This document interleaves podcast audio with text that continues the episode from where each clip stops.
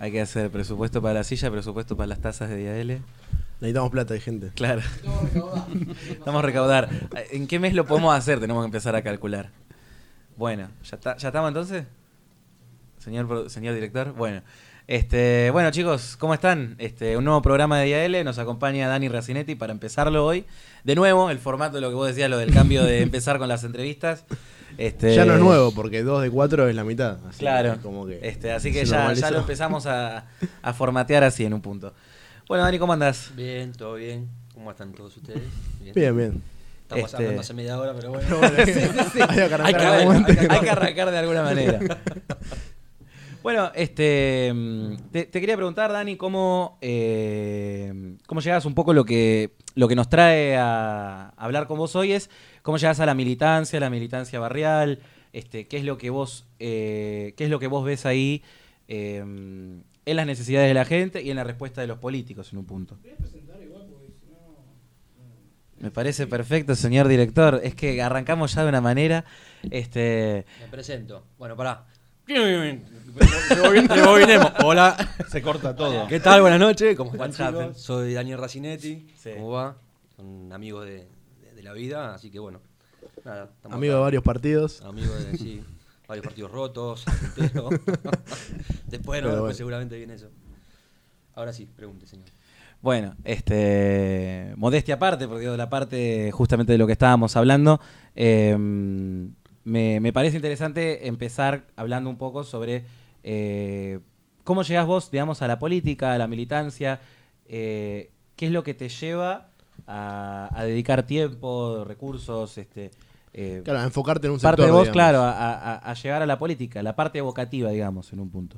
Eh, bueno, a mí me lleva introducirme a la política el, desgaste de, ser siempre del sector privado. Yo siempre me dediqué al, comercio, hasta los 20 años jugué a la pelota, de los 20 a los 28 tuve comercio gastronómico. Y los últimos dos años de tener comercio, nada, ya vi que esto estaba muy mal y no es que decidí meterme a la política, sino que decidí irme a la mierda del país. Esa es la posta. Empecé a retomar los, los trámites de una ciudadanía española que había dejado colgada cuando jugaba la pelota. Eh, por suerte, cuento la anécdota porque está buena, voy, al, voy a la embajada, en la ventanilla, el gallego me agarra y me dice si me habían mandado a alguien. Y digo, no, ¿por qué? Porque en 15 días te caduca esto, hace 10 años lo arrancaste y nunca lo terminaste. No, no, no quiero terminar. Bueno, 15 días en vez de caducarme, agarré y saqué la ciudadanía, el pasaporte, todo. Esto fue para el 2019. Y en el 2019, eh, esto fue enero, y en marzo del 2019 empezó a picarme el bicho de algunos personajes que empezaba a escuchar, que nos estaban haciendo muy, muy de difusión. El Profe Esper, Javier Milei, Agustín Echevarne, López Murphy de vuelta, que había venido al ruedo. Entonces, eh, nada, me picó el bicho porque empecé a pensar de decir, che, me voy y la, familia se queda, los sobrinos, los hermanitos, tengo hermanos chicos. Y eso me llevó un poco a, meterme, a meterme, a anotarme en, algunas, en algunos eventos, en dejar datos, hasta que me contacta el Partido Libertario, por allá entonces Eh, Luisito Cortés, un amigo de ustedes, seguramente también lo, conocen. Eh, fenómeno, un amigo. Y todavía seguimos en contacto. Y nada, eh, empecé ahí a traccionar un poquito con el PL. Desde el sur, soy de la Comuna 8, como ustedes saben. Y, nada, ahí empezamos a, seguir, a, a, traccionar, a hacer crecer el espacio. En ese momento estaba el profe ahí para, para candidatearse, que fue a mi criterio el que... Ahí como presidente. El que, a mi criterio el que le abrió la puerta a la política, al liberalismo de vuelta, a mi criterio. Después obviamente hay otros personajes fuertes que aprovecharon, que analizaron muy bien el mercado y hoy, caso Javier Milei, caso López Murphy, Murphy que volvió con todo, eh, pero bueno, seguimos al profe. ¿Y hoy en día cuál es tu tarea dentro del liberalismo? ¿Cómo, ¿Cómo tratás de convencer a la gente o ayudar a la gente relacionado al liberalismo, digamos. La mejor manera que yo tengo es contar mi experiencia. Yo fui comerciante, siempre aposté, siempre me endeudé para comprar los comercios, para fondo comercio, hacerlo de cero.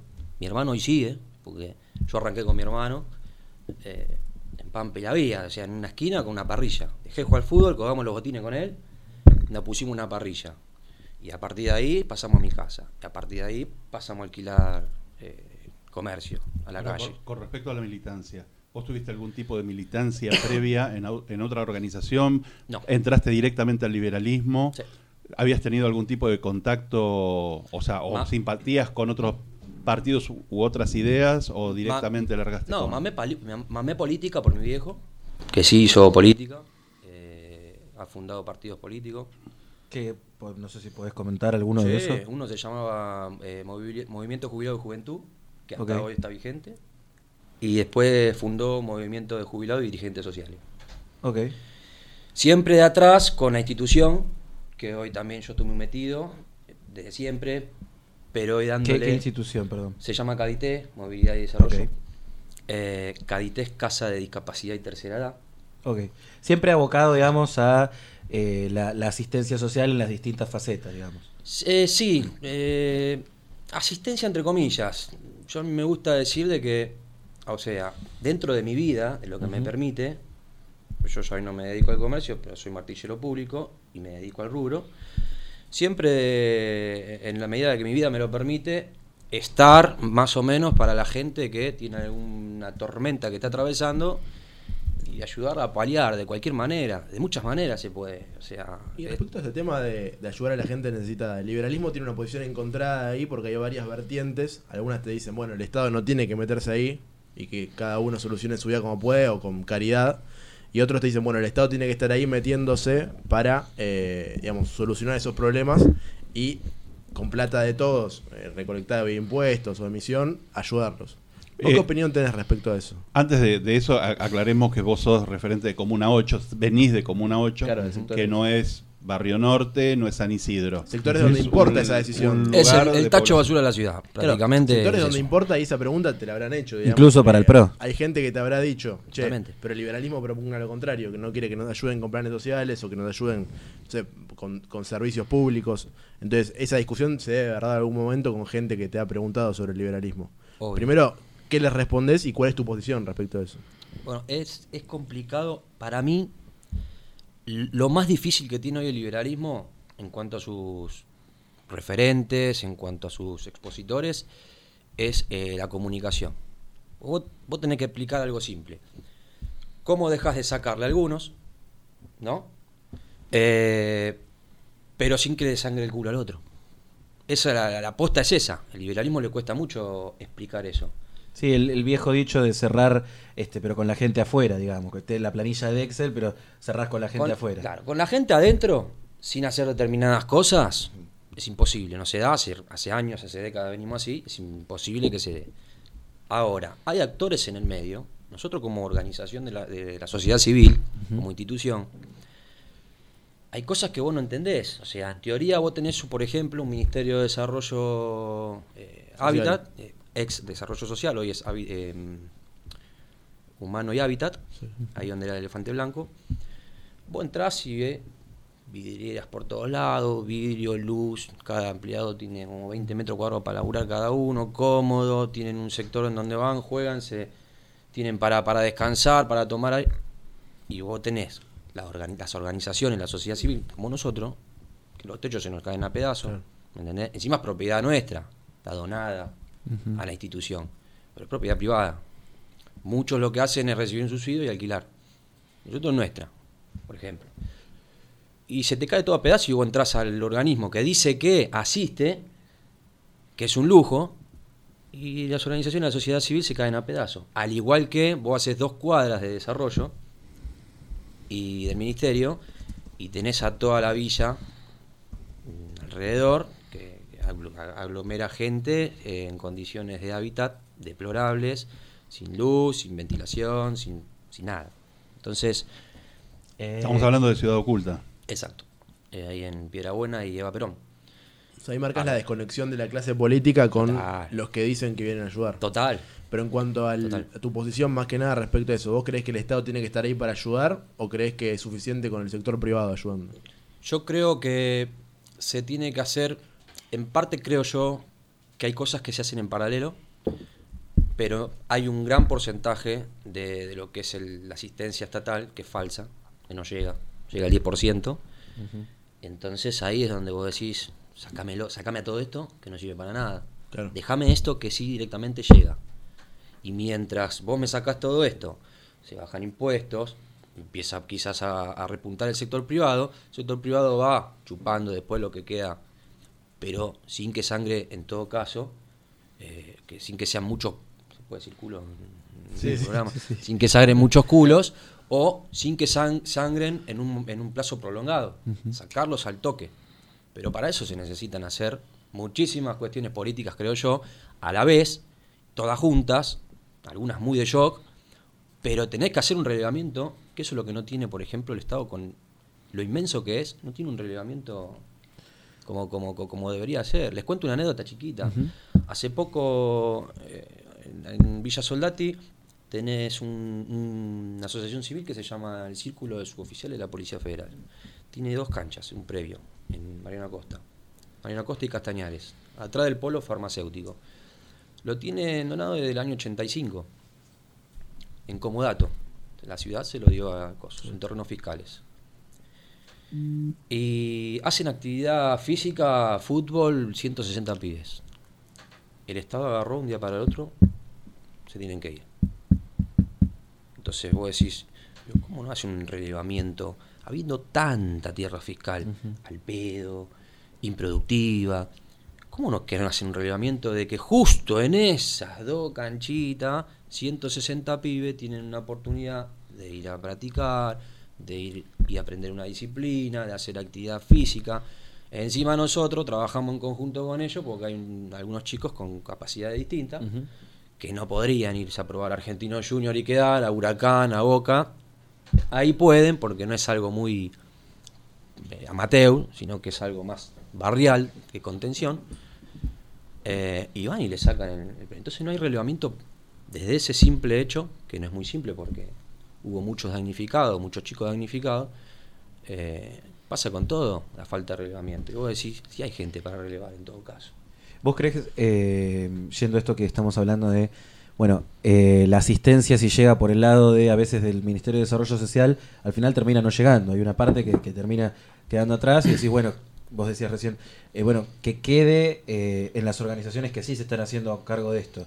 Por ejemplo, cuando se debate el tema eh, de planes de planes sociales y se debate si esto debería ser manejado ahora en el último tiempo que está muy manejado por las organizaciones sociales o si debería pa- pasar a las intendencias, a los gobiernos locales.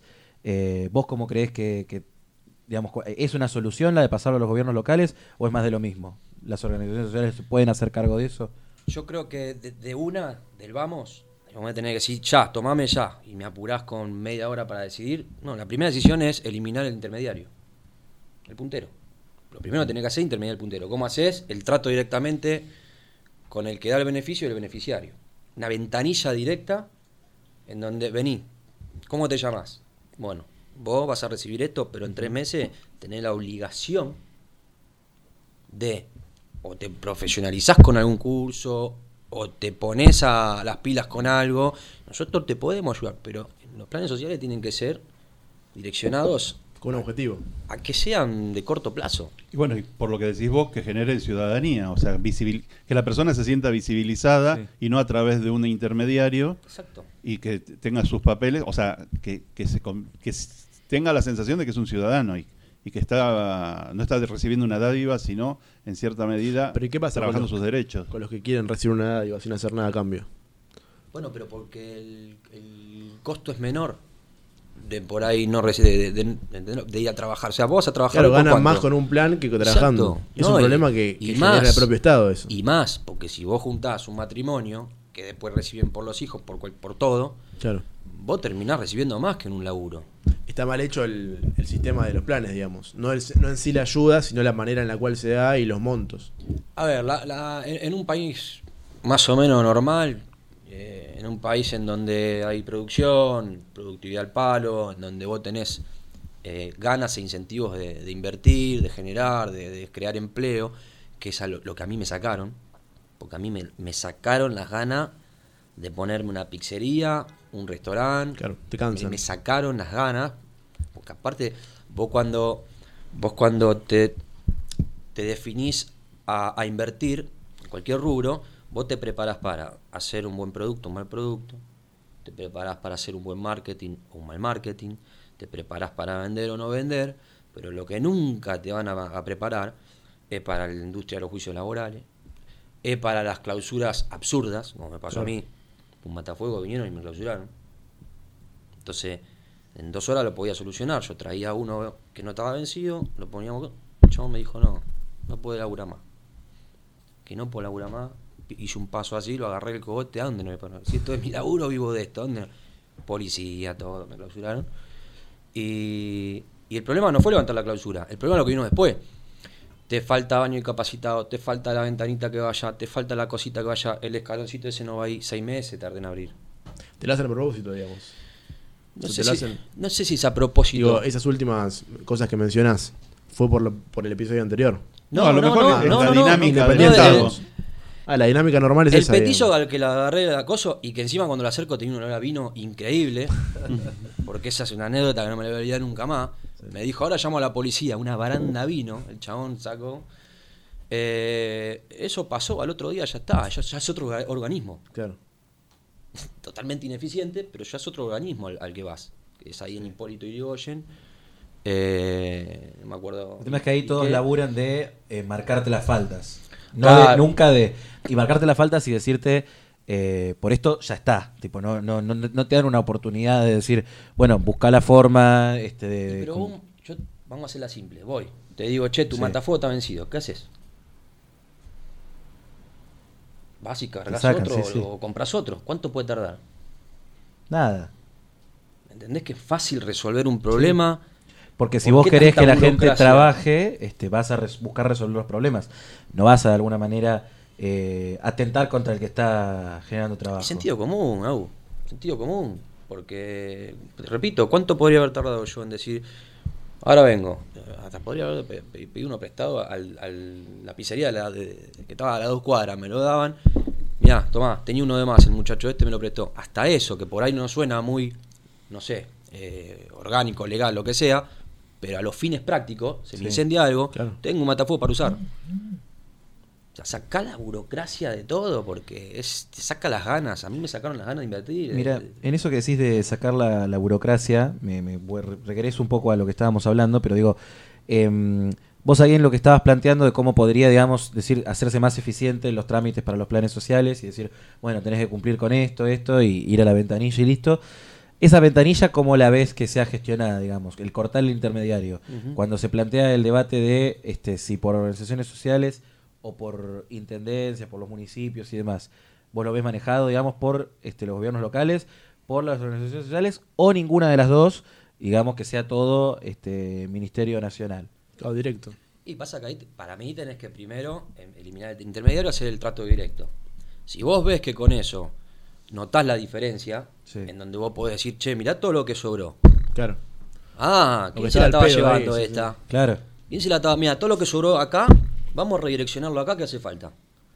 Entonces, medianamente ahí, vos no hiciste que sangren tanto culo, eh, hiciste quizás eficiente otra parte, que siempre para mí tiene que ir dedicado en todo caso eh, al sector productivo, ¿no? Eh, con, con, no sé, préstamo a tasa, a baja tasa, lo que sea, todo lo que es producción, vos redireccionás partida en todo caso para hacer producción. Si haces algo gradual, después tenés el- lo de shock, listo, no, no hacemos, no cortamos intermediario, cortamos todo. Y bueno, ahí vas a tener, como en el, le hicieron a López Murphy en el 2001, Nina Peloso y el otro Castelli, y Castelli, ¿no? El, Castel. Castel. Eh, Aclarando que López Murphy no dijo eso. Claro, exacto, encima, En, peor. en realidad, en, en- en el 2001 dijeron que López Murphy dijo, Dijo. algo que no dijo. 15 días, prendieron un fuego la calle, incentivaron a la gente a salir eh, de manera injusta, que nada que ver. Y, ¿Y qué pasó? Bueno, había una política que no bancó. no- o sea, vos cuando haces, vos cuando ejecutás algo, tenés que saber lo que viene después. Que es un poco lo que yo estoy viendo ahora, que, ¿no? Los, los planes ahora de, de- de las figuras liberales fuertes, dicen, no, yo voy a cortar con esto, con esto y con lo otro. Ok, ¿Qué hacemos con los cuatro subsecretarios de desarrollo que tienen siete direcciones generales cada uno, que tienen 100 programas cada, en cada dirección? Claro, porque cada uno es una mini pyme, una mini mafia que te, te complica, digamos, cuando vos querés este, volver a garantizar. Sí, sí, sí, creo que es inaplicable con, toda la paz que nos estamos imaginando que puede llegar a suceder. Igual a, a, mí me parece que hay, hay dos sectores. Una cosa es lo que vos decís, la estructura del Estado que se tendría que achicar y, habría un montón de gente que está ganando bastante bien seguramente y se que tendría que buscar un trabajo en privado. Y otra cosa, la gente que es asistida. A esa gente no se la puede tirar a la desesperación, no se la puede llevar al hambre. lo que hay que acordar, cuando vos decís lo de la o sea, hay, me parece a mí tenemos que terminar con la empresa de la asistencia social, pero no con la asistencia social, porque a la gente no se la puede mandar al hambre de un día para otro. Sí, es así. Por eso a veces cuando uno escucha a algunos que dicen hay que hacer un corte acá, vos mirás y decís, mirá, yo tengo que pagar el alquiler. Claro. Sí, sí, totalmente. Siempre, hay un damnificado con cada acción que vas a hacer. Y, y en tu... esto, esto es lo que digo yo, los, los culos que sangran, ¿cuáles, cuáles van a ser? ¿De qué manera? plazo corto, plazo... ¿Me entendés? Vas a, vas, a, vas a dar señales de que, che, pará, esto es, esto por tres meses, cuatro, seis, un año, dos. O, o vení decir la posta y fíjate si la gente compra. Aparte, la asistencia social no representa tanto en el gasto público. No es tan grande ese gasto comparado a otro tipo de partidas. El, gasto, el gasto público está en el Poder Ejecutivo y está en lo que te dije recién en los ministerios que tienen el secretario, el subsecretario, tienen las direcciones generales, por cada dirección tienen 25.000 programas que no le llegan a la gente y se pierden en el medio. Y también en un montón de gastos financieros de endeudamiento y volver a pagar repagos y repagos que también generan ese gasto. Sí, sí, eso está en la, macro, digamos. Claro, que, y vos te pones a hablar capaz en algo que es muy pequeño, que para la persona que es ayudada representa un montón. Entonces, empezar por ahí no es lo más conveniente, capaz. No, no, sí, olvídate. Es, es, como vos decís, pero no, yo creo que, las, lo, por lo menos vamos a hablar de lo que es la ciudad de Buenos Aires, porque la verdad que a nivel nación no, tengo mucho conocimiento, pero en la ciudad de Buenos Aires, los ciudadanos no tienen ni idea del aparato del Estado en realidad. Yo por mi, por mi profesión eh, me, interesa mucho el déficit habitacional. Y lo que hice fue una investigación en cuanto a los créditos que dan desde la ciudad de Buenos Aires hacia la gente vulnerable, a los que pueden llegar a adquirir una primera casa. Esa institución, ese organismo que se dedica a eso es el IBC, el Instituto de la Vivienda de la Ciudad de Buenos Aires. Y yo hice una investigación porque, bueno, dije, he vendido departamentos con gente que venía con los créditos de, la ley 341, que es una tasa cero. Gente vulnerable, en teoría, que lo sacan de una villa, que lo sacan de un barrio pobre y le dicen, bueno, toma, te damos este crédito, andás a a comprar. Ponle que no le daban más de mm, valor dólar 60 mil dólares a cada uno. Donde es el único lugar que puedes comprar con esa guita, sur de la capital federal. El tachito de la basura de la, de la ciudad de Buenos Aires. Eh, entonces, bueno, yo me fui haciendo una cartera de, inmuebles en Lugar Unidos, porque soy de ahí, de toda la vida vendí uno, vendí dos, digo, dáselo a, Dani que, te lo venda al toque. Eh, entonces, bueno, lo que pasó fue que empecé a investigar sobre el crédito, empecé a pedir informes por la través de la, ley 104, información pública, y, y, lo que descubro es esto. Vos te sale a hacer, construir, más o menos, 50 metros cuadrados, a valor de 650, 700 dólares el metro cuadrado, con la incidencia del terreno, un edificio de 20 unidades funcionales, alrededor de 40 mil, 45 mil dólares, más o menos. ¿Por qué le están dando 60 mil dólares a la gente? ¿Por algo usado? Con 40, 45, en todo caso, está algo para estrenar. Claro y generás la maquinaria que es la construcción, la mano de obra, el laburo, el corralón. Vos planteás por qué no lo hacen, por qué no lo, construyen, digamos. Vos explicame, o sea, ¿vos comprarías un usado por 60 teniendo la posibilidad de, por 45 algo a estrenar? Sí. Entonces, en toda la línea que se beneficia en ese proceso, tenés desde que la obligan a la persona vulnerable a pagar algo por lo que no, no que no, no que no, que no vale, pero por, pagar algo que podría pagar algo mejor, eh, hasta despifarro público, que son 15 mil dólares por cada crédito.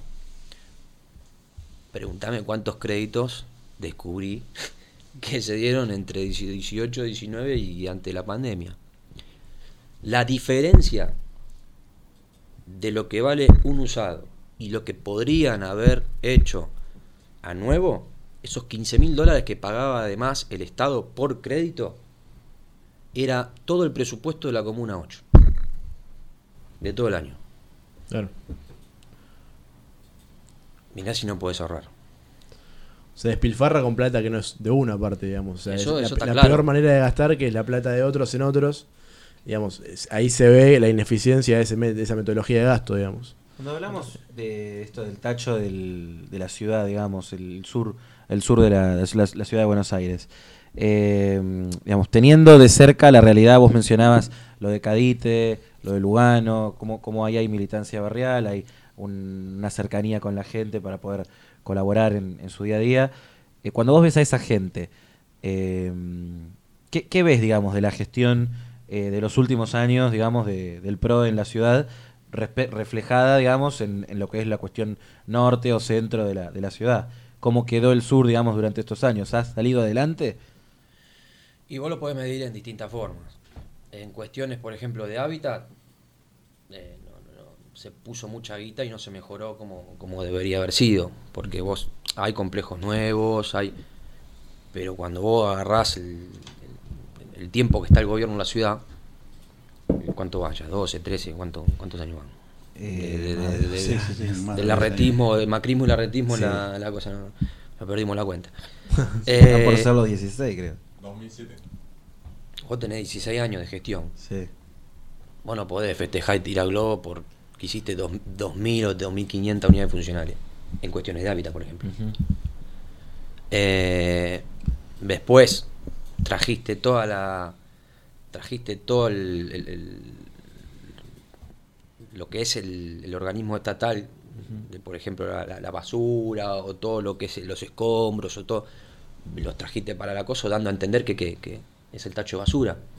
O sea, vos el metro cuadrado lo encare- de un barrio lo encareces haciendo, eh, incentivando a vivir a la gente ahí. Porque si no, lo que va a hacer la lindo, gente es ir, irse claro. de ahí, no venir. Claro. Vos encareces el metro cuadrado de un barrio cuando llegás con un subte a Lugano, por ejemplo. Cuando haces que, no sé, que de una hora y pico para llegar al centro tardes 20, 25 minutos. Claro. Mejora la seguridad. Mejorar la seguridad. Ahora, si vos me decís, no, pero te puse bombita LED, ahora está más iluminado. Sí, ahora, bueno, ahora el chorro me, me chorea, viéndome la cara, pero me sigue choreando. Sí. Entonces, ¿Vos lo ves, digamos, lo más parecido a las intendencias del, del conurbano en términos de, de cómo se manejan No. respecto al, No, no, al votante? ¿Eso que vos eh, decís? en- ¿cómo, cómo? Pará. Respecto, a ver, respecto a cómo, cómo se planta, digamos, el gobierno de la ciudad frente al, al habitante y posible votante que tiene ahí en el sur. Vos ves que se manejan como en las intendencias del conurbano, esto de te inauguro bombitas, te inauguro esto, te, te- este, es sobresaliente por mi gobierno, la transformación no para, este, por, por hacer este tipo de cosas, pero después eh, te tiro todo, te tiro todo encima y no te dejo, no te dejo desarrollar, digamos. Pasa que conocen el conurbano. Ujú. Yo lo conozco el conurbano. Y la verdad que es difícil comparar. El conurbano es. Si, la- si el sur de la ciudad de Buenos Aires es una especie de tacho de basura de la ciudad, el conurbano no puedes comparar. O sea, yo vivimos en Lugano con toda mi vida, con, con mi pareja, es médica. Le tocó el carrillo cuando empezó la residencia. Dijimos, vamos a buscar algo por Ciudadela. Sí. Estamos a 7 cuadras, 8 cuadras, 10 cuadras del hospital. No tenés que hacer todo el trayecto General Paz, que es un, es un quilombo a la mañana. Sí. Cuando fuimos a buscar algo en la cercanía del Carrillo, algo que hace una, una persona eh, con toda la normalidad del mundo, me mudo entonces al trabajo que me toca, ¿no? Claro, normal. Invivible. Invivible. O sea, Por ejemplo, ¿qué sucedía? Ah, vos vas siete- fuimos 7 de la tarde, siete y media, una oscuridad plena, una desolación plena. Sentí allá arriba del auto una inseguridad total en las cercanías del hospital, por ejemplo. Y vos decís, al final, pareciera que la cagada que tengo en el barrio, en el sur de la capital federal, parece lujo. un paraíso. Claro. ¿Viste? Pero eso habla de una decadencia de la provincia de Buenos Aires que ya todos conocemos. Y respecto al trato que vos tenés con la gente más humilde, con la, a la cual vos ayudás en, en, tu labor eh, dentro del liberalismo, ¿cómo le explicás a esa persona eh, que viene capaz tan adoctrinada por el servicio de educación pública y por una cultura socialista hace, eh, no sé, decenas de años? ¿Cómo le explicás que el liberalismo, que es tan criticado para esos sectores, es la solución, no de sus problemas, pero sí que los puede llegar a ayudar a mejorar y a, ascender socialmente? alguien, si alguien está muy ideologizado, ideologizado, es complicado, es complejo. Muchas veces terminas desistiendo. Viste, o sea, las piñas, o sea. ¿quién, quién, no de nosotros no terminó con un familiar o algo? Ahí, ahí, ahí de las manos prácticamente. Bueno, lo que tenés que, yo como te dije al principio, trato de explicar desde mi experiencia. Mirá, yo hice esto, hice todo, hice todo como, como dice el manual. Invertí, generé eh, puestos laborales. Vendí un producto que trataba de mejorarlo todos los días. Y vino el Estado, por ejemplo, me rompió la vereda, seis meses para arreglármela, facturé al 30%, no podía sacar las mesas. Salí de esa, vino el Estado, me clausuró por un matafuego, tuve seis meses para salir de esa. Y yo le termino diciendo a la gente, ¿cómo querés que siga? O sea, ¿querés que siga apostando y que me sigan cagando a trompada? Entonces yo le digo, ¿no te das cuenta que el, Estado te pone trabas todo el tiempo? A mí con los negocios, pero cuando voy a comprar un paquete de fideo como vos, que pagás el 50% prácticamente de impuestos, cuando te obligan a llevar a tu hijo a un colegio que no lo educan, o que le enseñan cualquier cosa, o que termina el secundario y tiene que, tenés que hacer particular seis meses para entrar al CBC y aprobarlo, porque si no, no entendiste un carajo y no, no te enseñaron nada de lo que vos tenés que saber para prepararte para una universidad. Eh, cosas sencillas, hay, hay que bajar. ¿Cómo la recepción de la gente a ese discurso tuyo? Y por, eh, es que es que te van asintiendo, te van asintiendo, pero después te terminan diciendo viva Perón. Algo así, ¿entendés? O sea, entienden el ejemplo práctico la mayoría de la gente, pero está tan ideologizado todo a, mí me ha tocado que, por ejemplo, no sé, o sea, discutir con amigos que por ahí el abuelo era peronista, el padre era peronista, y, el peronismo un poco es eso, la, pasión, lo volvieron... Sí, cultural. Claro, entonces... Pero cuando llegas a esa distancia de explicarle todo lo negativo y ellos te dicen, bueno, ¿y cuál es la solución? ¿Qué propuesta le planteas desde el liberalismo? ¿Cómo se les explicas simplemente qué es el liberalismo? Que abran las puertas al conocimiento. Mira, justamente el sábado vamos a hacer con la institución un evento que un poco tiene que ver con eso, o sea, la cultura del conocimiento. Yo promuevo que la gente, por lo menos esas puertas que se le presentan, de cosas distintas que escuchan, que por lo menos abran la puerta y espíen un rato. Entonces, vamos a promover cultura cripto, vamos a, a, promover cultura de finanza, de economía, la introducción a todo eso, a la teoría del valor.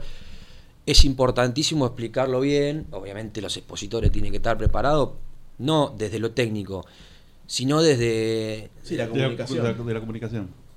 Por ejemplo, por ejemplo todos escuchamos a Lacha Lázaro y lo entendemos todo, ¿verdad? Es un genio, el chabón te Bajar a tierra los conceptos eh, liberales. Pero por ahí escuchás a otro, no quiero dar nombre porque los botones son para, la camisa, pero escuchás a alguien más que de repente te hace mucho tecnicismo.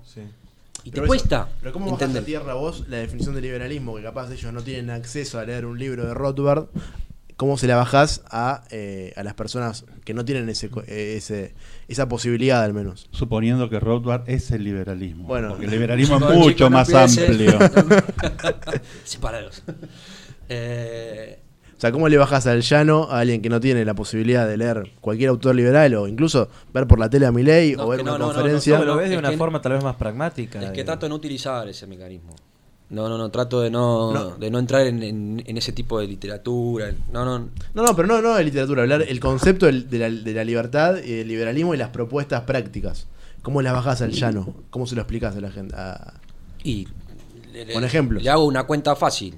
O sea, vas al supermercado, ¿qué compras? Esto, bueno, la mitad se lo queda el, el Estado en distintos tipos de impuestos. Después te lo devuelve el Estado. Vos cuando vas a un hospital ¿Sentís que es, eso te, devolvieron ese impuesto que pagaste? No, te están cagando. Que no preferís gastarlo vos a tu manera.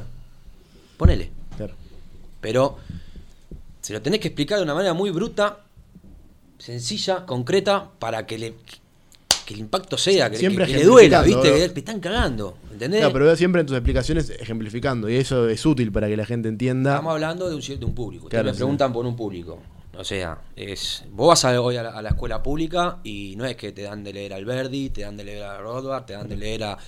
Desde Estados Unidos hacen ensayos con, con Milton Friedman. Acá ni ensayos hacen. O sea, ¿entendés? Entonces es dif- no puede ser tan técnico a No, la no, hora no, de- pero lo veo, veo como algo positivo. El hecho de ejemplificar es muy útil para que la persona recepcione bien el concepto. Es que comunicar el liberalismo es mucho más fácil de lo que se está, eh, de lo que se ve o de lo que quieren hacer parecer. Todos es- son todos unas divas, pareciera de quién es más Esa- tecnicismo. Empecemos a criticar al liberalismo desde adentro.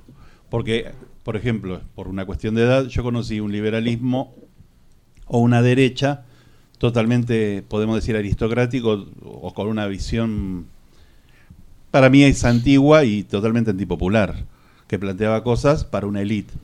Entonces, desde el liberalismo decir, bueno, nosotros, y, y tiene que ver también con, con la convocatoria a vos, el liberalismo popular, el liberalismo para la gente, para la clase media, para la clase baja, no para un grupo selecto de, de gente que lea Rothbard. Claro, y el- creo que el, claro ejemplo de, que es, es el, fenómeno de Javier Milei. 2015-2016 era el colifa de peluca que gritaba y hablaba cosas que nadie entendía, ¿verdad? Después el tipo fue mutando. Y hoy la verdad que el 50% de lo que era antes el 90 o el 100, vos lo entendés. Bueno, eso fue una evolución discursiva, me parece, del flaco, porque la realidad es que empezó a captar eh, el público, un público difícil. No nos olvidemos que en la zona sur, de la que estamos hablando y por la cual me convocan, eh, fue el más fuerte de, de Javier Milei, en la ciudad de Buenos Aires. Y vos decís, ¿cómo puede ser? Si la gente está ideologizada de que todo lo que es de centro derecha es facha, que es esto, que lo otro, entonces, bueno, ahí te das cuenta de cómo sí se puede mutar con un mensaje más. Y creo que se puede hacer mucho más fácil. ¿Y vos crees más- que eso, ese crecimiento es eh, por la cuestión ideológica del liberalismo que ha, que ha atraído eh, a la gente de, de esos sectores que vos estás planteando? ¿O que hay una cuestión, digamos, de, eh, de necesidad de encontrar soluciones eh, prácticas para, para la Argentina? Que te dicen, ah, mira, este tipo, en vez de eh, venir y decir, entregarme el bolsón, me está diciendo, che, salí a pescar lo tuyo, salí a buscar este, tu pan de alguna manera. ¿Qué, qué es lo que vos ves? ¿Es, es más una cuestión ideológica o de un ingreso del sentido común, digamos, a distintas personas eh, para darse cuenta de la, de la situación en la que están y la que no quieren estar? Sí, puede que sea un poco de todo, pero obviamente si tenés que poner prioridades, yo pondría primero el hartazgo social, no llegar a fin de mes, no poder darle un gusto a tu familia. Eso te hace abrir la cabeza y hace decir, concha de la hora, ¿qué carajo hay para distinto para salir de esto? Entonces, Y Javier le propone en un punto a la gente, ese hartazgo tuyo es contra los políticos, no, que- contra, no contra el Estado, es contra los políticos que te, te- te meten en esa situación en un Pero punto, ¿no? él o el liberalismo. Porque me parece que el liberalismo tiene un, hay, ya hay muchos Decir- más jugadores. Claro. no, aparte de decir Javier o decir cualquiera de hoy, es como, es como desconocer, por ejemplo, que Spey y López Murphy vienen hace 30 años diciendo lo mismo. Quizá no tuvieron la suerte de ser eh, a, esta, a, esta altura eh, pendejos que, que manejan bien el celular, las redes sociales y no pueden difundir como hoy sí pueden llegar a ser muchos. Pero la realidad es que esto se viene diciendo. Ahora sí hay que sacarse el sombrero por la astucia de saber analizar el mercado, electores, eh, saber por dónde entrar. Y me parece que eso Javier Milei lo explotó También, muchísimo. Ahora, vos ves- ves que el- acercaron a Juntos por el Cambio, que es la fuerza, una fuerza mayoritaria, y lo que hizo dif- diferente Milei también fue decir, bueno, yo no me voy a juntar con ninguno de los dos. Sea por, por conveniencia, digamos, eh, electoral, o por el motivo que sea, Milei, estés de acuerdo o no, se diferenció diciendo yo no voy a formar parte de ninguno de los dos frentes mayoritarios. En cambio, eh, la diferencia por la cual capaz no le da tanta rentabilidad electoral a López Murphy o Spert es que dejan la puerta abierta a juntarse, no con el frente de todos, pero sí con Juntos por el Cambio. Sí, Bueno, puede, López Murphy puede está ser lo que de- decís, pero yo la verdad que O sea, el hecho de ser un outsider te da otro vos- beneficio también. sí, pero Igual es un ex Claro, exacto. ¿Hasta qué punto eso, eso es lo que iba a decir? ¿Hasta qué punto Eso lo fue hasta la elección del año pasado. Exacto, ya estás adentro. Ahora, porque- Ya- porque ya es parte del sistema. Sí. No, no, pero no que no los- está mal. Pero no de los No, partidos no, nadie lo está criticando. Claro. No, pero digo. Pero No, no, pero outsider me refiero yo que siempre está- digo lo del caballo está- blanco corre una está sola vez. fuera de los partidos mayoritarios. La segunda carrera ya corre en sucio. Eso Pero- lo dice no, siempre no, Durán Barba y Yo a mí me digo estar encanta. metido en la política. En la política están metidos todos. Yo lo que digo es que Milei no está en ninguno de los dos partidos mayoritarios que ya tenían una historia en la política argentina. Igual fíjate la- fuera, lo digamos. siguiente, no, perdón, pero digo para, no la- para añadir a la lectura, de mérito. para añadir a la lectura que estamos teniendo de la situación, eh, yo me acuerdo el año pasado cuando hicimos también entrevistas en las elecciones, para mucha gente, Leandro Santoro, que es un tipo que está en la política desde pendejo, era un tipo de la renovación de la política.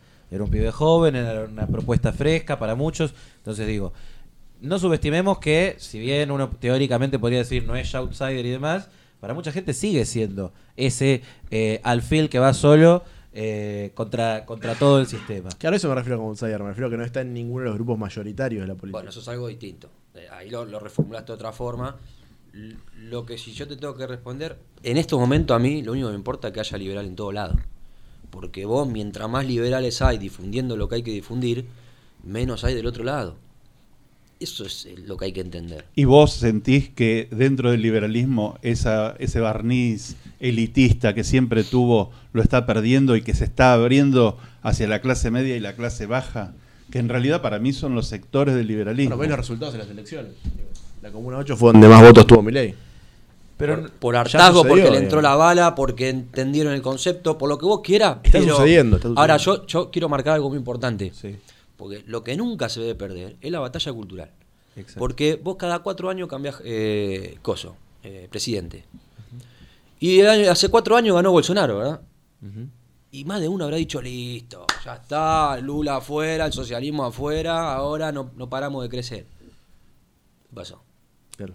Entonces, vos la, si vos la batalla cultural no lo haces de una forma correcta... Por más de que haya buenos resultados económicos, la gente sigue con la calle. Es que vos tenés que en- hacerle entender a la gente, primero que, que- que esto de la pobreza cero es un verso. No podés hacer una, una Menos en un campaña. mandato, sí. Entonces, vos lo que tenés que hacer entender a la gente es el, el- realmente el, el concepto, los por qué hay que hacer esto para mediano plazo y largo, cambiar la Argentina. Si no, si te olvidas de eso, en cuatro años sos carne cañón de vuelta. Mira, hacer entender los conceptos. Vos hablabas hace un rato de también este tipo de, de charlas de, de cripto, de economía, de finanzas, para que la gente pueda decir, bueno, con esto me puedo sostener, con esto me puedo parar, tener herramientas. Eh, pero vos ves, digamos, hablamos de liberalismo popular, que es un fenómeno este, de la actualidad, digamos, más que nada, porque tenemos esta, este historial de un liberalismo elitista. ¿Vos ves que eh, en algún punto se entiende esto? Porque yo veo varios dirigentes liberales que en un punto capaz eh, lo piensan de otro lado. O sea, se van, digamos, a hacer asistencia, pero lo piensan como asistencia, se sacan fotos y, oh, mirá, qué bueno lo que estoy haciendo. eh, y no...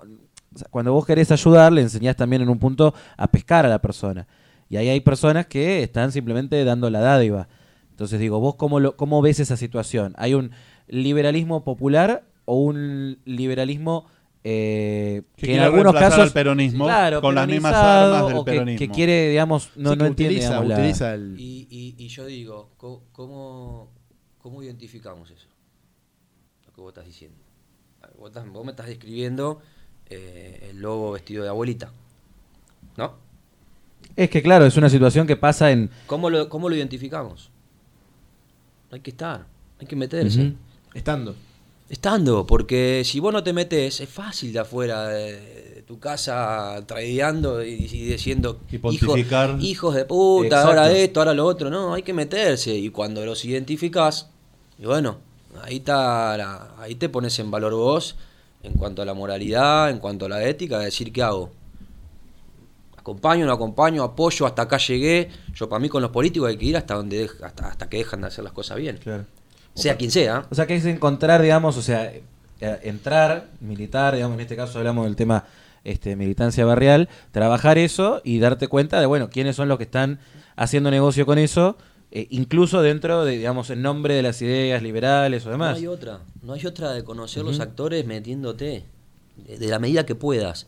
Y si no te puedes meter, buscate un amigo, un compinche, algo que sepa que esté metido para vos informarte también, porque si no, cualquiera venda a venderte pescado podrido. Exacto. Para ir cerrando, eh, nosotros el año pasado entrevistamos eh, en la Villa 31 a Héctor Espinosa, eh, que es el dueño de Liberty 31, un bar en la Villa 31. Y a mí me quedó un concepto que dio él, que es, en la Villa 31 se, decía, se vive un anarcocapitalismo. No hay Estado, pero lo que hay lo queremos sacar. Queremos que haya menos todavía. Él decía que incluso se vivían contratos voluntarios ahí de alquiler, que no necesitaran un Estado, una justicia que forme parte eh, ahí, que no, que no esté presente ahí, sino que lo resolvían de otras maneras, que, incluso los acuerdos eran voluntarios y, los trabajos eran todos en negro y lo daba como algo positivo. ¿Vos estás de acuerdo con esa mirada de que en los sectores más vulnerables es donde capaz el Estado molesta y se, y se ve el resultado del capitalismo puro y los intercambios libres? Sí, puede ser, ¿eh? puede ser que sea sí, realmente tiene mucha razón, de hecho, eh, en algún momento lo, muchas veces lo he pensado yo eso. El tema es que se des mucha precariedad. Pero no ves la posibilidad de que, que si sacás lo que hay de Estado crezca aún más. Obvio, eso se va a pasar en cualquier lado. Porque vos el paquete feo igual lo, lo compras en un supermercado. Así que el impuesto te, te llega. Bueno, sí, alguna parte, ¿no? la ganancia. Si en negro, alguna parte reducís En algún punto Algo eh, está claro, ¿viste? De hecho, a veces tal el, por más que compres en negro, el especulativo te hace comprarlo igual que cualquier supermercado. además hay un tema, es que eh, uno reduce hasta dónde, porque vos decís, van a una escuela anarcocapitalista o, o utilizan la escuela del Estado los hijos de esa gente. Porque de, algún impuesto va a tener que salir esa escuela. No, pero capaz... Y la infraestructura de algún impuesto va a tener que salir. Entonces es, es, aprovecharse de una, me parece, en este caso de vos hablas, es aprovecharse de las ventajas de, no bancar el Estado y que el Estado en cierta medida te banque a vos. No es el debate, eh, no es el debate que vamos a dar ahora, pero son cosas que puede proveer el privado. Vos pensarás que no, pero que dentro de esa, de esa mirada... igual, Ian, eh, sí, entiendo y, comparto el país que quiero, pero el que está, por más que sea público... Vos no, le, importa de quién se lo da. No, no, aparte, vos esa gente, o sea, llega a fin de mes porque vive en la villa, en la posta. No paga luz, no paga gas. Claro. Mucha gente, conozco yo, amigos que, que, dicen, no, me quedo acá. Si salgo de acá, me, ¿cuánto está? Me, preguntan, ¿cuánto está un alquiler en Buen Unido? Y en tres ambientes tenés 40, 45 lucas. Ya está, soy pobre. Soy pobre ya. Voy a ser miserable si me salgo a alquilar. No como directamente. Claro, entonces le dicen, me quedo acá. Sí, tengo dos metros cuadrados para vivir, mi, mi hija pilla en un tacho, pero como, tengo el auto para salir a laburar, eh, llego. Y se acostumbran. yo he visto mucha gente que se acostumbra a vivir en esas condiciones, que no son condiciones dignas de, hábitat, y, la inflación y la vorágine de toda la crisis no, les permite yo lo que voy Dani apuntar algo más. Es que esa gente que vive en esas condiciones que él supuestamente cree que es el capitalismo perfecto utiliza una electricidad que no se genera ahí adentro en un mercado de electricidad del capitalismo perfecto sino que es provisto gratuita. que, que justamente bueno, que se puede sacar todavía. Bueno, entonces eso funciona porque hay un montón de servicios que, son aportados gratuitamente con los impuestos de otra gente. También hablando de, la inflación que... mencionabas vos, por ejemplo, Héctor mencionaba que hay muchos intercambios en, criptomonedas en las villas. ¿Eso es cierto? No, desconozco si es eh, tanto, seguramente, a ver, si tenemos un gran porcentaje de liberales en, en el sur, en las villas del sur, bueno, alguien seguramente por tendencia a, las cripto y todo eso, seguramente. Claro, o sea, esa bala está entrando, eso es lo que yo digo, ¿no? O sea, y no están. Yo quiero. O sea, acá no tampoco es cuestión de, de Mesía o no Mesía. Acá hay mucha gente que viene hace mucho tiempo, eh, viste, divulgando, me parece, hace un par de años largo.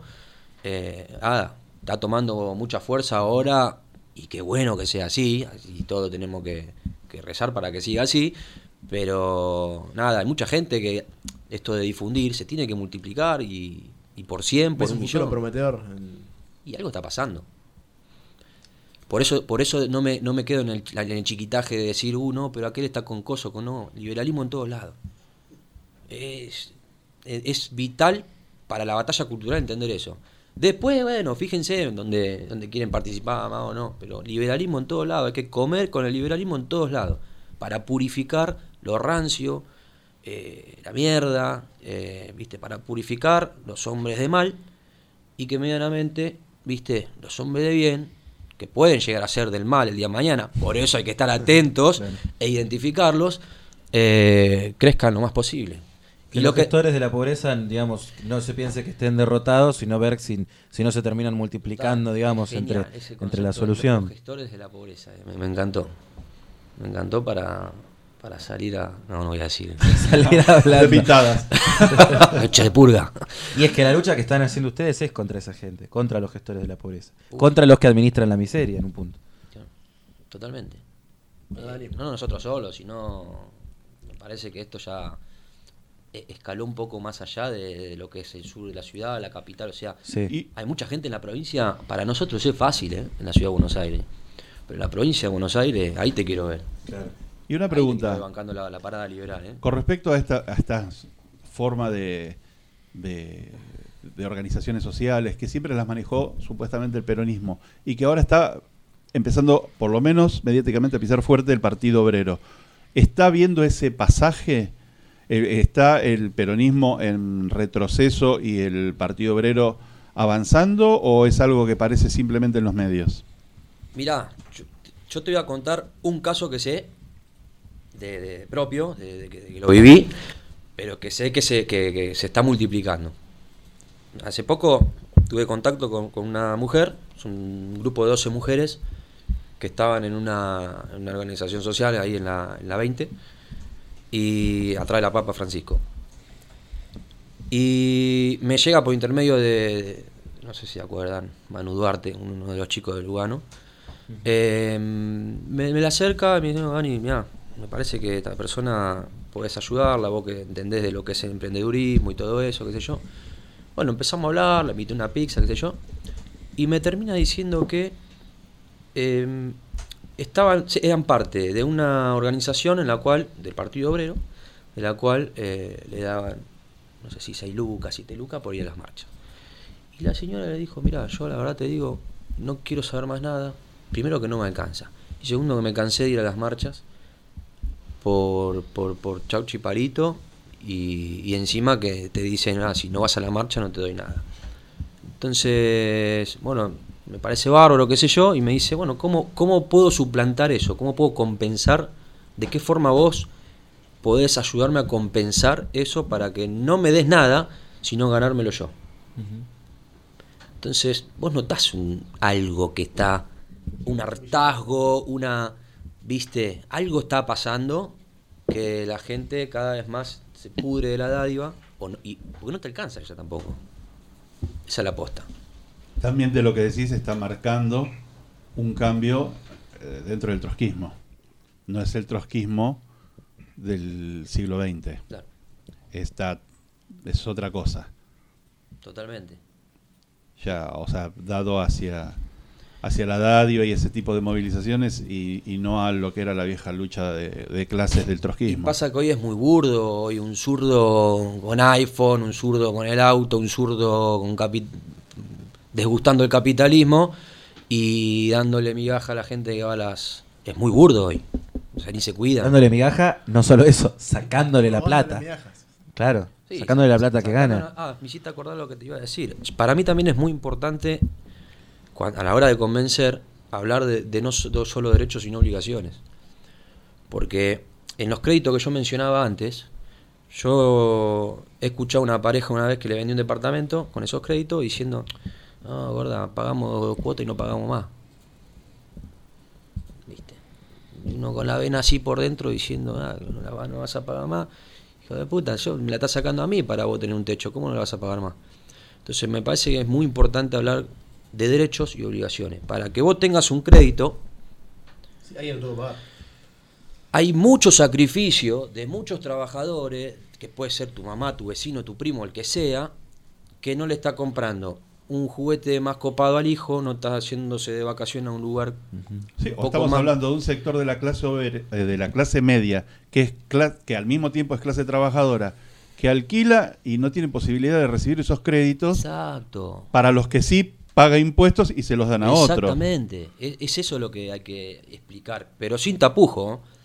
Digo, loco, esto es así. Para que ustedes tengan, le sacan a todo el resto. Entonces, tenés que tener mínimamente, si el Estado, que no te salva el Estado, te salvan ellos, los contribuyentes, tenés que por lo menos valorarlo y decir, loco, lo voy a pagar. Contribuyentes que te permiten ser propietarios sin que esos contribuyentes puedan ser propietarios. Si me preguntas a mí, ojalá que esto sea una industria de capitalismo feroz en donde cada uno pueda ahorrar y comprarse lo suyo. Ahora, la situación es esta. Hay presupuestos que usan para, para, para la cuestión de hábitat decirle que, que, tenés que pagar el crédito porque después tiene que venir otro capaz para salir de esa situación. No lo podés dejar de pagar. Entonces, enseñar derechos y obligaciones. Y ahí es donde yo digo, tenemos que meternos porque los que después llegan tienen que el, el gran trabajo de reeducar al, empleado público de hoy que está acostumbrado a darle un crédito y no decirle nada. Cuando a vos el que te da un crédito tiene que estar preparado para decirle, señora, usted sabe que ¿Cómo se generó esto?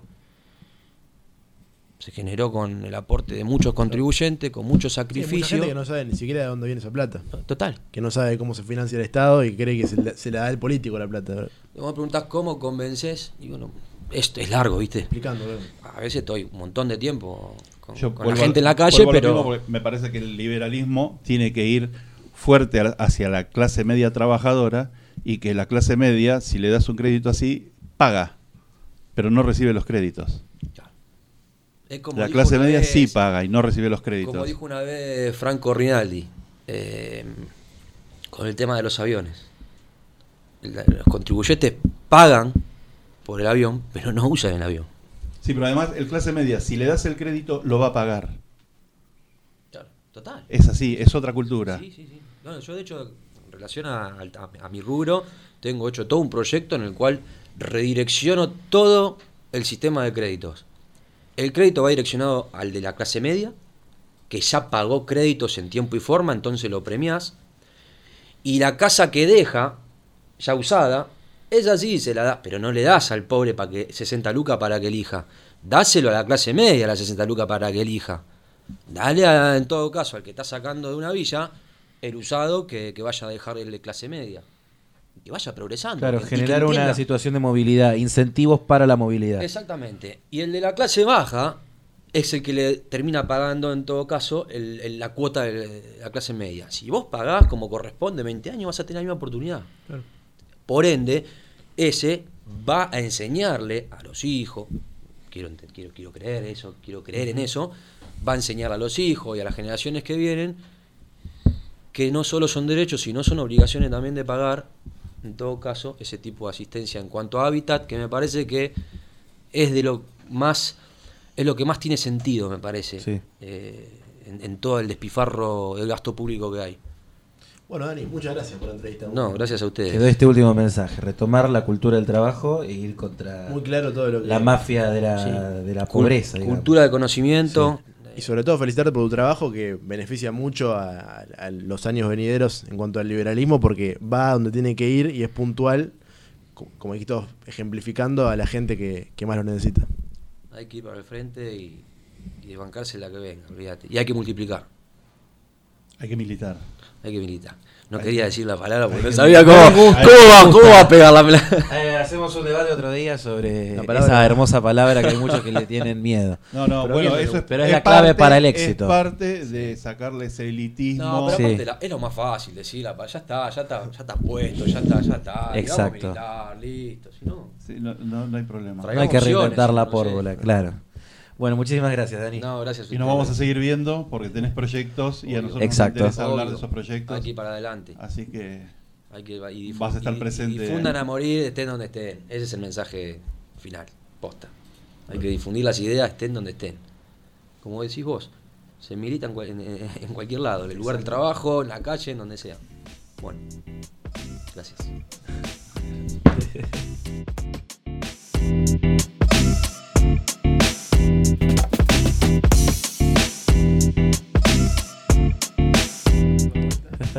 se nos cayó el software, volvemos a, presentarlo.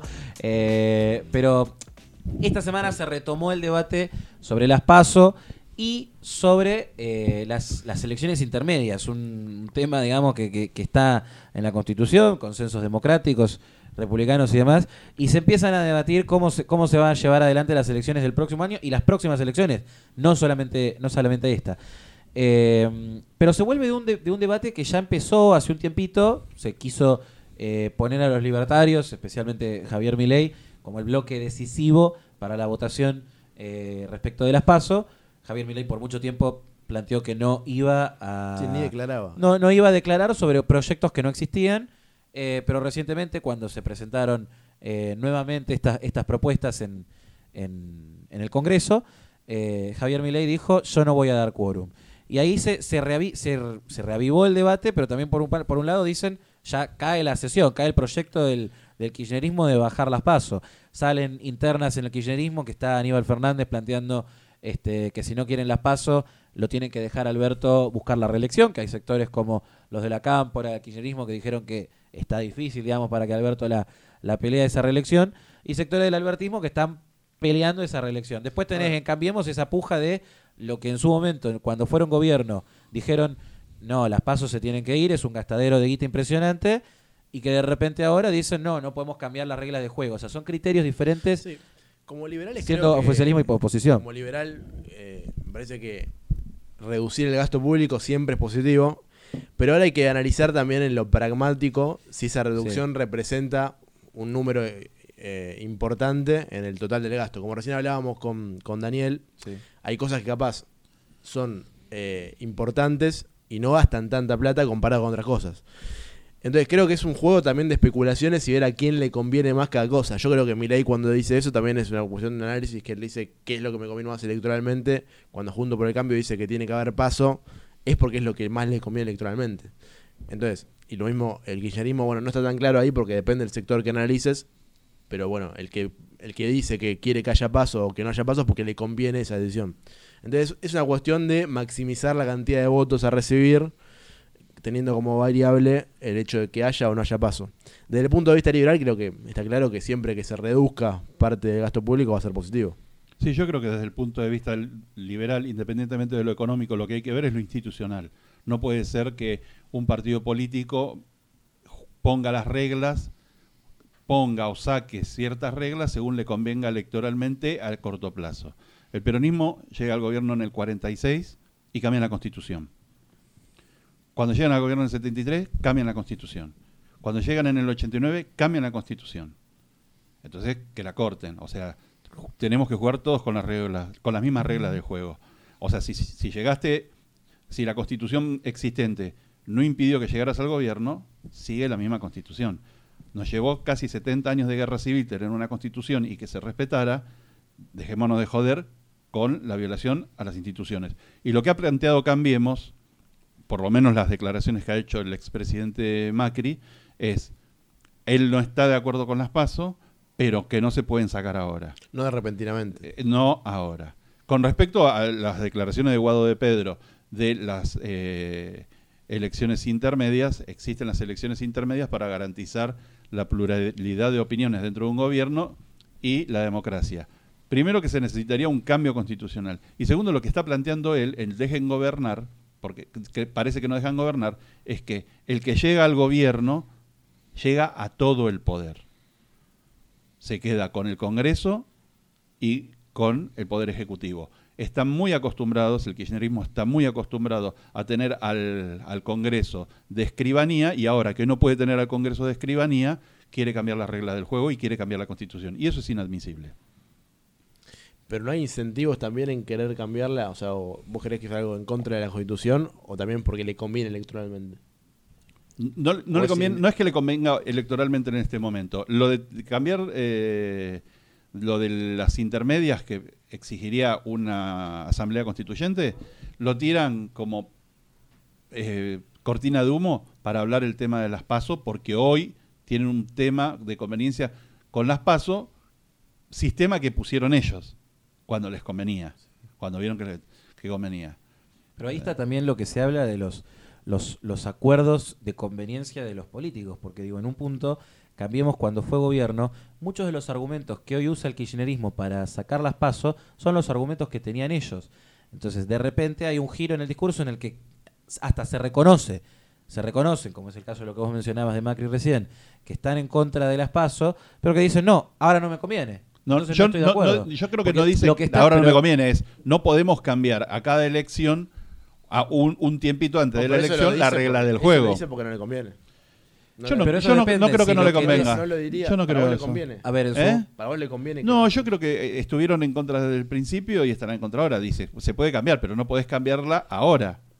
Sí, pero eso de Pero ¿cuál sería la razón de no cambiarlo? O sea, que, que no explote la coalición de Cambiemos. Son No, motivos no, yo no creo que sea eso. O sea, nosotros, nosotros, en un punto, eh, Cambiemos nos está diciendo, eh, apéguense a, a las necesidades que nosotros tenemos de nuestra interna eh, y páguenla todos, digamos, por nuestra interna, para la necesidad de que este, esa, ese, esa oposición, no es que ellos son la oposición, eso ya quedó demostrado con las elecciones del año pasado. Cambiemos no es la única oposición.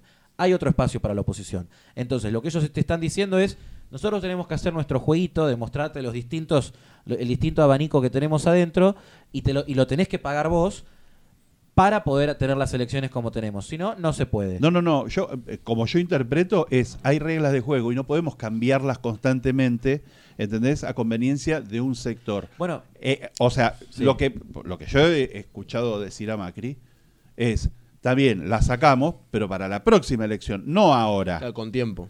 Con tiempo, consensuado, y, pero, y, Pero yo y- no y creo entonces que- en la próxima la Eso volvemos cuando hicieron, a poner. pero perdón, vivimos justamente una de las cosas que habla el, el kirchnerismo es se vive todo el tiempo en campaña, que eso es para debatirlo y demás, pero lo que digo es, justamente si sabemos que vivimos cada dos años una elección, entonces también lo que hay que plantearse es, bueno, eh, desde la otra elección que lo vienen pensando, porque ellos también en, en Cambiemos en su momento, en dos- ¿cuándo fue que presentaron el proyecto de reforma política y entre ellos querían eh, sacar las pasos?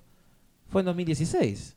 O sea, también tenés poco tiempo, siempre vas a tener poco tiempo para la próxima Claro, elección. ¿Cuándo es el tiempo Entonces, correcto? ¿cuál es el tiempo, ¿Cuándo es el tiempo correcto? El debate se tiene que dar, eh, se haga cuando se haga. A ver, puede ser más peligroso si vos me decís que vos querés hacer ese debate en el mismo año de la elección. Que vos estés a junio, tenés que cerrar las listas, en todo el país no se sabe con qué reglas vamos a jugar. Si van, se van a hacer internas partidarias o si se van a hacer... eh, de que, que la tienen que financiar los propios partidos o que vamos a hacer que todos los argentinos tenemos que financiar eh, el Financiarlo capricho vas a- de Cambiemos o el este Financiarlo vas caso- a financiar de las dos maneras. Y por el financiamiento partidario. Constitucionalmente los partidos Pero una políticos cosa es- son una institución de la democracia. No, pero digo, está en la Constitución Sí. del Vos sacás las 94. pasos, reducís un gasto Pero vos le querés agregar un costo más, digamos. Sí, pero acá ciudadano. lo que estamos hablando es que lo que se está buscando es vulnerar la, la institucionalidad y no eh, reducir gastos. Mira, a mí lo que El me kirchnerismo cuando la plantean no lo plantea No, por... obviamente, sí, me imagino. está Espero que no. planteando otra Sí, cosa. sí. Y lo que planteó Macri es, bárbaro, no lo hagamos ya, estamos sobre las elecciones. Eh, la gente está, eh, eh, toda esa gente que está, dele decir que falta un año, no falta un año, faltan meses, las elecciones van a empezar ya en las provincias, a, a- a- principios del año que viene ya empiezan las elecciones en las provincias, se va a empezar a palpitar, en cuanto termine, en cuanto empiece el, el año 2023 ya estamos sobre las elecciones, entonces no es momento para entrar a cambiar las reglas del juego. Si vos invitaste a jugar al fútbol, no le digas vamos al rugby, no vinieron a eso. Entonces, lo- a mí me parece que lo que planteó Cambiemos es mantengamos la institucionalidad. Las leyes como están, no se pueden hacer leyes a medida, porque lo que está planteando el kirchnerismo es hacer leyes a medida. Cuando le conviene paso, paso. Cuando no le conviene paso, sacamos las pasos. No puede ser así. No puede ser así. Y si eh, las pasos son caras en esta, porque yo tampoco estoy a favor de las pasos, me parece que las candidaturas las tienen que definir los Sí, que partidos, haya- lo- los, afiliados, los afiliados de un partido político. Ahora, no, no me gusta que anden cambiando constantemente No, que, o que reglas. decidan los partidos si quieren hacer una interna también abierta, que vote quien quiera, pero que lo resuelvan de manera privada los partidos y que, y que no, no requiera un gasto general ni una obligación general a todos los ciudadanos a votar ni a todos los partidos a dirimir internas. No, pero por esta vez, bueno, vamos vez con las sí. leyes que están. Eh, ¿Y qué opinan respecto a- al, al sector liberal? ¿Le conviene o no le conviene que haya paso electoralmente? Mira, yo he participado en muchísimas elecciones, he visto todas desde la época de la democracia y, y bueno, la que ganó Cámpora y la que ganó Perón en el 73 también la vi, este, pero era chico. Pero he visto muchas elecciones y la realidad es que a quién le conviene o quién va a ganar o cómo hacer, eso se ve el día del escrutinio. Cuando No, cierran los comicios y se empiezan a contar los votos, ahí se ve la realidad. Pero ven, por ejemplo, una interna en el partido en la Libertad de Avanza, junto con Milei y Spert, por ejemplo, uniendo fuerzas. Por el momento, eh, José Luis no planteó está eso. planteándose para la provincia, que es algo que vamos a tratar después, pero no, no se está plantando para equipararse a nivel nacional. Y no hay nadie a nivel nacional que, digamos, esté eh, disputando en este momento dentro de lo que es el Armado de Libertad Avanza. A Pero ver, no le conviene electoralmente para mí a Milei eh, que esté en las pasos. yo creo que en es- esa respuesta... A Milei le la conviene. tendría que dar mi esa- ley. No, porque- Le tendríamos que preguntar a él No, en una entrevista. más allá de, digamos, de, de- Milei. de la posibilidad, claro. Este, pero la pregunta esa eh, en- encierra una cuestión que es, eh, vos decías, se ve en el día del escrutinio, pero también hay una realidad. ¿Qué decía, por ejemplo, Donald Trump cuando le, le cuestionaban que él ganó por el, por el colegio electoral? Decía, mira, vos me, vos me ponías a hacerme la, a hacer la campaña con el voto popular y yo me acomodaba a eso y te lo ganaba con esas reglas. Entonces digo, si conviene o no conviene, depende No, de, la- de la militancia, de las personas y de que hagan el laburo de decir, bueno, a ver, voy a armar mi campaña pensando en que las reglas son estas o son estas. Pero existe la Pero lo tenés que polarización. tener definido. Una vez que hay unas PASO, ha pasado en el 2019, de que después de las PASO, cuando ves dos partidos mayoritarios, la gente que votaba a los terceros, Sí. cuartos, se va a votar en los primeros. Las pasos A ver, benefician a la entonces, polarización. Claro, las PASO Kirchner, beneficia a los puso. Kirchner puso las paso para limpiar a gran parte de los partidos políticos. Para sacarlos de Bueno, circulación. Entonces, desde ese lado digo que para mí no le conviene al liberalismo que va a estar arañando un segundo puesto y en las PASO o en la primera vuelta va a tener un tercero quizás que suceda esto. Le conviene que el primer voto, o sea, que el, el voto que sale primero de la ciudadanía sea el que valide. Y si vos te hacen elegir, es, es también un ejercicio de pensar cómo, cómo se hace la elección racional de las personas o la elección emocional. A vos te hacen elegir una vez, una segunda vez, vos lo podés tener más o menos planificado, decís, bueno, mira, en esta le doy a este la oportunidad, en esta otra, y ya cambio porque, eh, Me da miedo. Claro, ya me da miedo si depende del resultado, me fijo qué es lo que me conviene más. Entonces, pero en, en general yo creo que al no permitir el arrojo de la gente de poder decidir, porque cuando vos le permitís a la gente decidir, te van a decir honestamente en una primera instancia qué es lo que sienten, qué es lo que votan. Es el voto más real. Claro, para polarización ya tenemos el balotage. No necesitamos que las generales se conviertan en una persecuta de dos coaliciones que necesitan entre sí limpiarse los distintos candidatos, que la gente diga, llegamos a tener en la ciudad en 2015, si no me equivoco, ocho candidatos del frente de todos. Mira, las pasos no sirven para eso porque incluso podés ver que en muchas elecciones en las que hubo paso, la mayoría de las coaliciones o partidos políticos no llevaban más de una lista. Así que no, no es por eso. Claro, no sirven para resolver. No, es por no eso. sirven en, nin- en ningún sentido. y el les- problema que tenemos con la las la pasos es que, gente. es que el problema que tenemos con las pasos es que tenemos un sistema que legalmente es a dos vueltas y es a tres vueltas. Está funcionando a tres vueltas. ¿Entendés? Entonces el- tendría que, no tendrían que existir las pasos. Ojo, hago la salvedad de que esta vez sí. Para mí esta tiene que ser la última de las pasos. Pero tiene que estar porque tenemos que mantener la institución. O sea que si Ahora, el kirchnerismo gana en 2023, igual se podrían cambiar las pasos o todavía vas a decir esta vez no, no, no, yo estoy, yo estoy en contra de las pasos. Sí. Independientemente si gana el kirchnerismo o Si quien gane, reelige yo estoy en contra de las pasos. Si relija el frente de todos, estaría a favor de que saquen las pasos. Obvio. Es que para mí el esta vez sí responde a una desesperación de Cambiemos de saber que si no tienen paso, se rompe la coalición. Mira, yo no ¿Ya lo creo- están viendo? No, perdón, porque digo, hay muchos, yo he conversado con muchos militantes de Cambiemos que me dicen, hay posibilidades reales de que si no hay paso se rompe todo. El radicalismo es el que principalmente lo está agitando y hay distintos sectores del PRO que también. Entonces digo, hay una, una realidad en el que lo que planteaba Milei en su momento de hacer coaliciones por la cuestión ideológica está más cercano a suceder si se llegara a aprobar el tema de las pasos. Si no, va a seguir siendo lo mismo de siempre y va a haber una polarización fuerte entre las dos fuerzas. Después de tantos años de ver políticos, con paso o sin paso, existe la posibilidad de que las coaliciones se rompan o sigan juntas. Porque vos podés, sin paso, dentro de Cambiemos, llegar a un acuerdo entre cúpulas y entre partidos y se puede hacer. Y con Y paso, descontentos. y habiendo paso, y que salgan, alguien salga a decir, al grupo salga a decir, ah, no, yo esto no lo convalido, me voy. Existe la posibilidad, ha Sí. sucedido ese tipo de cosas. Entonces yo no veo tan determinante las pasos para... Sin paso. No, no, tendrían que empezar, en realidad, empezar a definirse algunos liderazgos que me parece que está sucediendo. Sí. Tenuemente, uno lo escucha este, entre líneas, pero lo que tienen que empezar es a limpiarse eso. Vamos a ver Sí. si, si son necesarias las pasos o no. Lo importante, lo importante que tenemos que cortar, así como cuando Macri entregó eh, el gobierno, Alberto Fernández, fue un gran éxito porque es el primer gobierno no peronista que termina su mandato y eso fue importante y, marca una tendencia. Es importante que terminemos con la cosa de que cuando el peronismo quiere cambiar las reglas, las cambia. La única vez que se le, que se le paró fue cuando Cafiero, que era gobernador de la provincia de Buenos Aires, en el año 90 intentó modificar la constitución para poner la reelección y perdió. Y perdió de una manera que fue hermosa. Sí, o no. Ab- abrieron las 2013, urnas y ya habían perdido. ¿Te acordás de cuando se hablaba de la re-reelección de Cristina? Bueno, pero eso ya era un cambio de constitución Sí. eh, a nivel nacional. A Yo nivel te estaba nacional. A nivel local, pero digo, Eso- están no, no, no, no, no, no, no, pero eso no terminó planteándose. sí. Eso se, se boqueó. La, eh, el intento de modificación de la constitución provincial eh, se votó.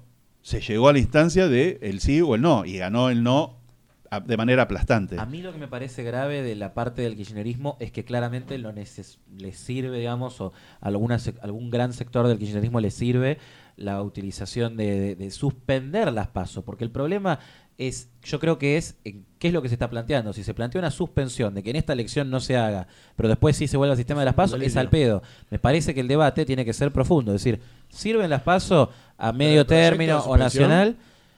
Mira, lo que vienen hablando muchos es de suspenderlas por este año. ¿Con qué motivo? Incluso, Porque no les conviene. mira, yo te leo, yo te leo algunos de los puntos que analiza el gobierno. Te plantean incluso, eh, te plantean incluso, incluso argumentos tiene que ver lo de las PASO con lo que hablan de las elecciones de medio término. ¿Qué te dicen?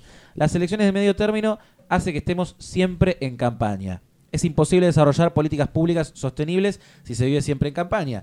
En el sistema que estamos, a los pocos meses de asumir un gobierno, ya se pone en marcha la campaña para las próximas legislativas. Cada dos años hay dos elecciones, las PASO y las parlamentarias, o las PASO y las presidenciales. Estas elecciones continuas también impiden generar mesas de diálogo porque en los momentos de campaña los partidos tienden a tener posiciones públicas radicalizadas o diferenciadas o acentúan las controversias con sus adversarios para posicionarse con sus votantes. La propuesta que tiene el kirchnerismo es que el gobierno sea elegido junto con el Parlamento eh, por un periodo de cuatro años. En ese periodo se puede tener la oportunidad para desarrollar las políticas propuestas y ser evaluado a los cuatro años, que es un tiempo más prudente y razonable, Como según ellos. Hay mucha conciencia del análisis de todas las fuerzas políticas que esto requiere también una reforma constitucional. Ese es el gran debate con el tema de las elecciones interme- intermedias que lo metió Guado de Pedro, ministro del Interior del gobierno de Alberto Fernández y del kirchnerismo. Eh, entonces ahí tenemos un que lo poco ponemos de como, lo que como- queriendo. lo pone como una nube para tapar lo otro porque hoy no tienen forma de sacar una reforma constitucional como sí sacaron en el 24. Es interesante que a ellos les moleste ahora que haya tantas elecciones cuando ellos bajaron el mandato presidencial de seis años, como marcaba la constitución del 53, a cuatro años. Entonces, me parece que... Pero lo que estamos viendo acá es eh, que ellos quieren acomodar, y como vos decís, la suspensión, acomodar las reglas de juego a su conveniencia, no Sí. a, a las conveniencias del país. Y con respecto a lo que plantea Guado de Pedro, marca bien el sovietismo de el gobierno llega y llega con el Parlamento. La Constitución del 53 puso el tema de, de las elecciones de medio término, de la, de- de la duración de, de los mandatos de diputados y de senadores, para evitar que el gobierno pueda manejar el Congreso como si fuera una escribanía. Tal cual. O sea, ya te están blanqueando sus intenciones, porque el proyecto de las elecciones intermedias no tiene nada que ver con hablar de suspender o eliminar las pasos. Ya es directamente decir, bueno, vamos directo a... eh, Al autoritarismo soviético. Claro, vamos directo a partido, eh, perdón, eh, poder legislativo y poder ejecutivo como la misma cosa. Lo que hicieron los chinos, lo que acaba de hacer el gobierno. Lo que vivimos en la década ganada, lo vivimos la escribanía del poder ejecutivo de, Cri- de Cristina Kirchner ya la vivimos. Sí, pero, pero así todo no pudo sacar eso. Entonces pudimos, se pudo rescatar la democracia. Sí. Ella quiere hacer lo mismo que ha hecho el líder chino, que sacó a todo del Congreso y se hizo su Congreso para él Sí, mismo. sí. Bueno, y, y yendo por el lado de las internas, tenemos nuevos actores en, en las Sí, internas. Expert, que la semana pasada se lanzó a, candidato de jefe de gobierno de la provincia de Buenos Aires. Eh, de gobernador. A gobernador, sí, sí. bueno, gobernador de la provincia de Buenos Aires, en Grupo, en Palermo. Mi provincia. ¿Eh? Mi provincia.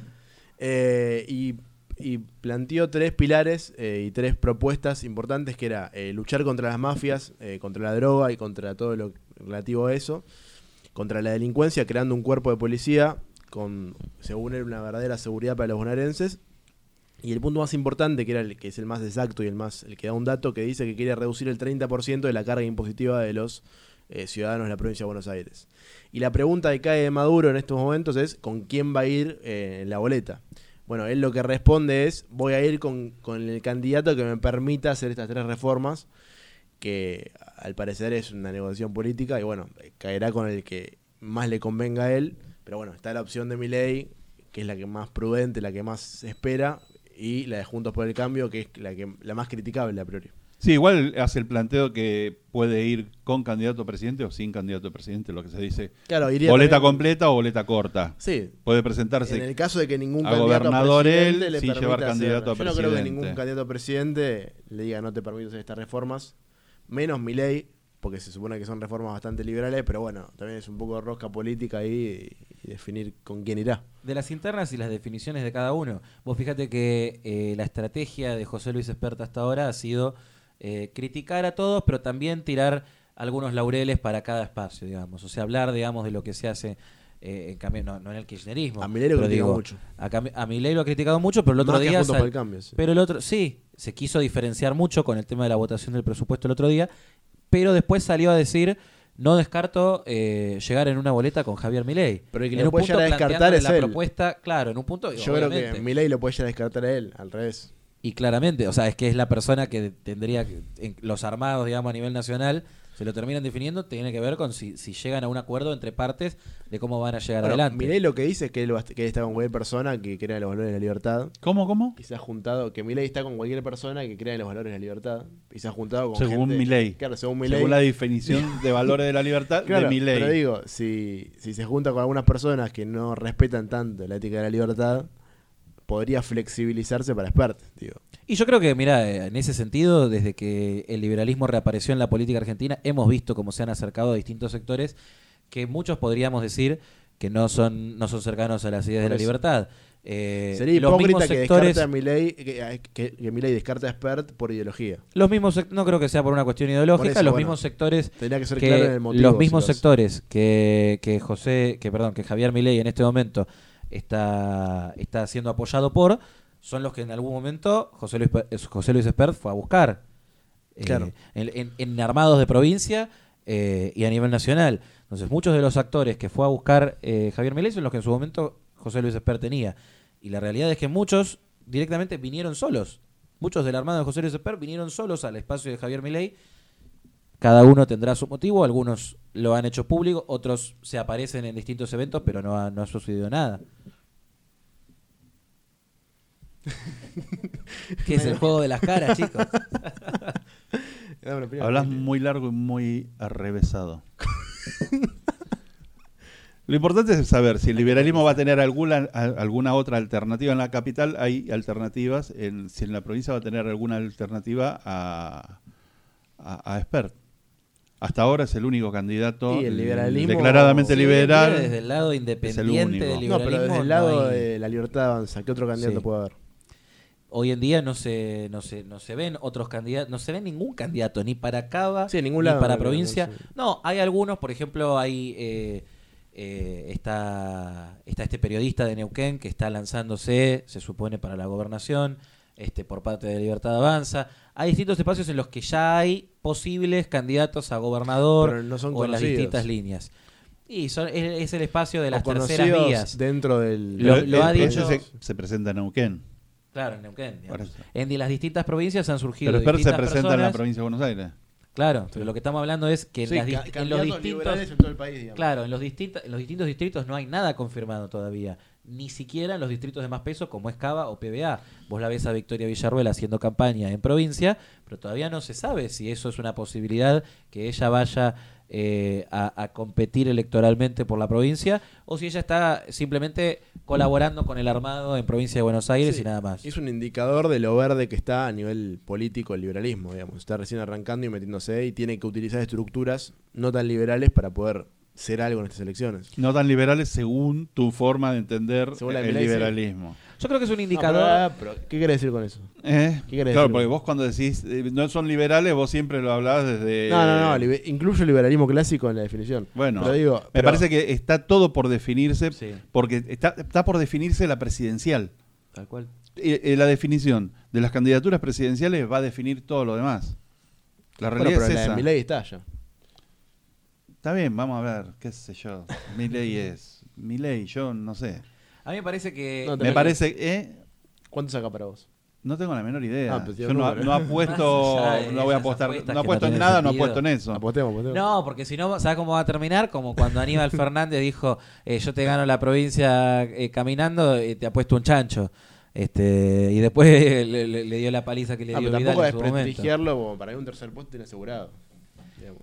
Para presidente estamos hablando. Sí. Pero el tema era hablar de bueno. en la provincia de Buenos Aires. a mí yo se sabe, no, no, no es santo de mi devoción. No, no, pero- Me parece que sí tiene algo que es importante, que es por ej- él es un, él es provinciano. Eh, Como bonaerense lo digo, eh, yo estoy podrido de que manden gente de la capital federal que, que ni siquiera son residentes en la provincia. Bueno, Kisilov legalmente no sí. pudo haber sido gobernador. No, pudo haber sido candidato a gobernador. Porque no es.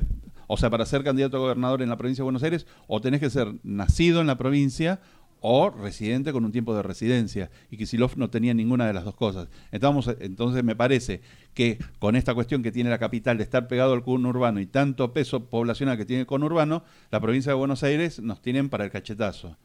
También O que sea, es muy nosotros grande, bueno. defendemos también el federalismo y queremos que la provincia de Buenos Aires sea manejada por desde por los bona- bonaerenses desde los bonaerenses. Parece ser un tema central igual de la campaña de la gobernación de la provincia del 2023.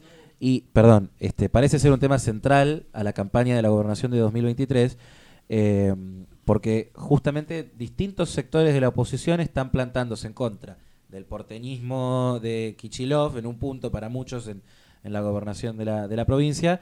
eh, y no sé, está saliendo Iguacel, está saliendo Joaquín de la Torre, está saliendo José Luis Espert, y todos en un punto te plantean esto de eh, venimos de la eh, provincia. venimos de la provincia, somos bonaerenses, la caminamos, la laburamos, eh, Igual es una sabemos cam- lo es que un es. eslogan común de todas las. Sí. Espert sale con el eslogan eh, un, eh, un Un bonaerense bonaerense para la para la provincia. O sea, todos van un poco apelando a el cansancio de eh, los emisarios de, de la nación. Del colonialismo. Claro, del colonialismo de Cava. Que sufrimos. Que lo manda en realidad Nación eso. Entonces digo, eh, en un punto ese, ese cansancio va a ser expresado en las elecciones, me parece, porque hay distintas opciones que están surgiendo relacionadas a eso. Eh, pasa con lo de Ritondo, pasa con... Pasa, por eso, en todo el armado opositor hay una disputa muy clara de eh, el candidato tiene que ser de la provincia, tiene que que, dar la van a ser contra. de la provincia. Salvo sí. el salvo lo que es Santilli, por ejemplo, que es la misma historia que ya vivimos en su momento con Vidal, saltándose de un lado a otro y volviendo a saltar para la ciudad Eso otra pasó vez. mucho en Sí, 2021. pero así todo, en el- no sé dónde nació Santilli. El caso de Vidal, ella es bonaerense, tengo entendido. Orgullosamente bonaerense. Bueno, no, no, no, no, no, porque hay un tema legal. En el caso de Kisilov, no es bonaerense, entonces tendría que haber tenido residencia en la provincia de Buenos Aires, que tampoco tenía. Hay, lo- lo- los temas legales no son tonterías, son realmente importantes, porque tienen una razón de ser.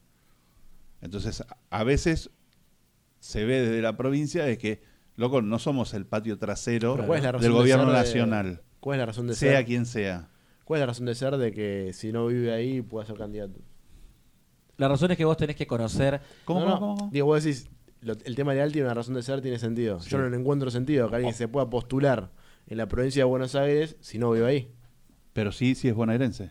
No le encuentro sentido. No le encontrará sentido, pero cuando se hizo la Pero ¿cuál constitución es? se lo Pero, encontraron. ¿de ¿Cuál es según vos hoy en día? Para mí es, es lógico que vos te puedas presentar por la Pero si provincia no natal. vivís ahí. ¿Y eso no- tiene que ver? Si naciste ahí no conoces los problemas. tiene que Naciste ser el no, pero vos podés no padre- Vos seguís ligado a tu provincia siempre. Tus padres Claro. estuvieron ahí, pero después no, no fuiste ni, ni de turismo. O sea, lo que vale es que hayas vivido ahí, que tengas ciudadanía. Vos digamos. podés haber Mirá, nacido, eh, claro. eh, eh, en la General Paz y en el Riachuelo no, no te no te marcan el pasaporte, ¿entendés?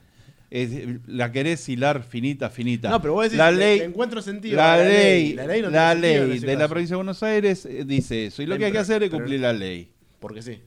Si no te gusta, postulate. ¿Vos dónde naciste?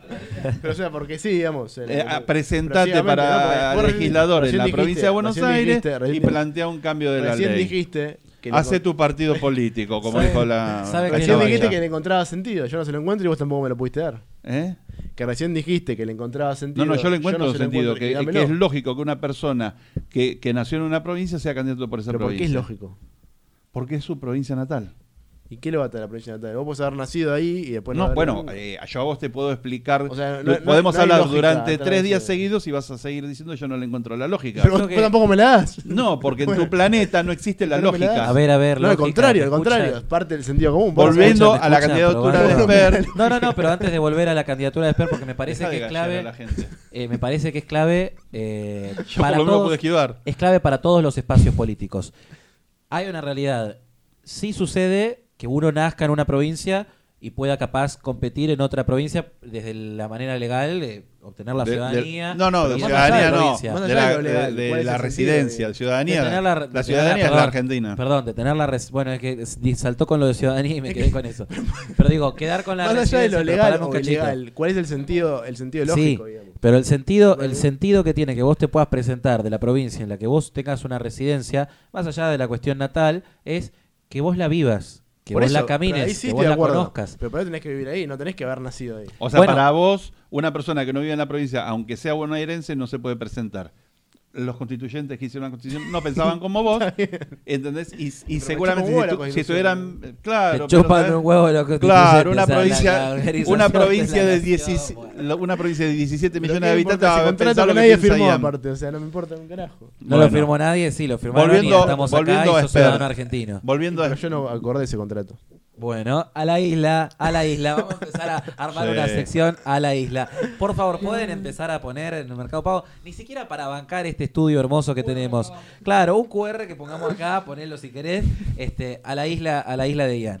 Eh, bueno, pero digo, me parece que es importante que no se haga costumbre en la política que vos seas de un lugar Estás derivando la cosa. Yo ya, vos dijiste la isla ya me imaginé. Cuatro tachos de 200 litros flotando con cuatro tablas y él a la deriva, ¿viste? Wilson, con Wilson, Sí, náufrago, con bueno. Wilson. Pero Bueno, libertad, libertad. pero no se tiene que hacer costumbre en la política esta cuestión de me paso a cualquier lado. Yo veo hoy en día eh, que hay jóvenes incluso que Pero quieren lo que ya ser permite como eso es la ley. Hacen como Carrió, hacen como Cristina, hacen como Vidal, y dicen, hacen estos traspasos de me voy de provincia a ciudad, de Chaco a Santa Cruz, de acá para allá.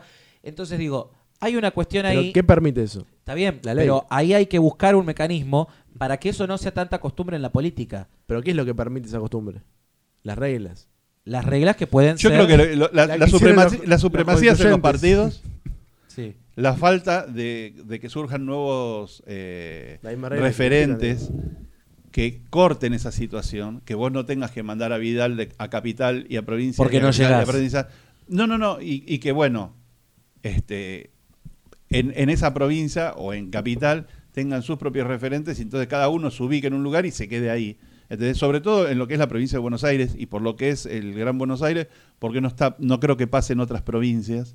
Eh, es- en otras provincias se resuelve dentro de las mismas provincias, lo que pasa que el- la- no por porque sí la provincia de Buenos Aires es el primer estado argentino, o sea, tiene un peso desde lo económico y desde lo electoral que no tienen otras provincias. Entonces, bueno, las- se, las- se, trata a la provincia de Buenos Aires, viste, como si fuera un botín de guerra. Ese es el problema que estamos teniendo. Entonces, bueno, a nadie se le ocurriría, qué sé yo, a- en, en Catamarca mandar a alguien de Capital Federal o andar haciendo esos pasajes. El problema es que provincia. desconectados de la realidad. Insaurralde vivía en Puerto Madero mientras manejaba Lomas de Zamora. claro, o o sea, vos es- tenés esa realidad. Eso no puede ser costumbre No. para la política. No. Ese es el problema. Entonces, si hay eh, posibilidades legales de esto, hay que también poder ver mecanismos de que esto deje de ser una Se van a costumbre. enojar los constituyentes. Límites, límites para. No, son límites para. Son, no, son límites legales para la política. La constitución también. Son propuestas que tienen que llegar a, a decir, no, porque no es un tema de modificar la constitución, No, es un pero tema digo, de añadir, Si añadir, que- que- añadir que ciertas hacer eso, Lo pueden hacer porque la constitución lo permite. Pero Digo, eso, no- eso depende del análisis. pero- pero el el análisis análisis- el análisis que hay que hacer- Santifica mucho la Constitución, pero al final están de acuerdo No, conmigo. pero el, el análisis que hay que hacer no es si la ley lo permite o no, sino por qué sucede. Porque ¿Por la qué? ley lo permite. No, ¿por qué? O sea, un no, tipo o sea, que vive en Puerto ¿por qué Madero la ley es lo permite? en un... ¿Por qué le dan tanta validez ¿Puedo a la ley? de hablar? Pero... Cuando no tenés argumentos, tapás y tapás y tapás y No, después te quejas de que el programa se estira. Habla tranquilo, habla tranquilo. Bueno, la discusión es por qué es intendente de un partido del conurbano un tipo que vive fuera y por qué no están surgiendo dirigentes en ese partido del conurbano. Tenemos una, el- el- el- pa- para mí, el gran tema es que tenemos una dirigencia política en todos los partidos políticos que ahoga todo lo que puedas eh, tratar de, de surgir. No son generadores de, de herederos, ahogan a todos. Me parece que eso es el gran problema de la política que estamos teniendo. Y me parece que eh, pasa a nivel mundial. Los otros días hablábamos de Lula. Lula se presenta en una situación en la que ya tendría que, o sea, tiene 77 años, está muy viejo y no y por lo visto su coalición no tiene alguien más eh, eh, para presentar que tenga el nivel de competitividad de él. Entonces, que tener que, que- que volver a sacar del, del arcón a, a dirigentes eh, viejos porque no hay jóvenes, es el gran problema que está teniendo la política en todos lados. Sí, como pasa no solamente con en, el- en la Kirchner, con Macri. O sea, de repente ahora eh, Cristina pudo competir en, en, en 2019, puede volver a competir en 2023. Mac- o sea, es, es la eterna disputa en la que vamos a tener a los Pero- mismos actores políticos para los mismos puestos Pero, políticos. no, no, no, pero vos podés tener, eh, hay- hay- hay- es, es una situación combinada. Mira, el, Menem estuvo hasta, hasta el último momento, no por una cuestión de que fuera imprescindible, sino, eh, sino que los fueros eran imprescindibles para Sí. él. Entonces, hay distintas cosas. Hay que ir analizando. Entonces, bueno. Pero por eso un acuerdo, digamos. O sea, vos me das los fueros y yo no Está abro la no boca. era, no era porque a, par- a- a partir de Menem no se generaron nuevos liderazgos. Menem, después de Menem vinieron otros liderazgos. Él siguió ahí por sus necesidades personales. Ahora, también se está viendo que hay partidos políticos que no están generando reemplazos. ¿Entendés? A eso me refiero. Con respecto a Cristina, bueno, no sé, va a cumplir 70 años. Macri tampoco es tan viejo, estamos hablando sí de, de qué sé yo, Sí, hay, hay políticos como Biden que está. Gagá. Silla eterna. claro, vos no sabés, ¿viste? Está completamente gagá. Claro. Y sí.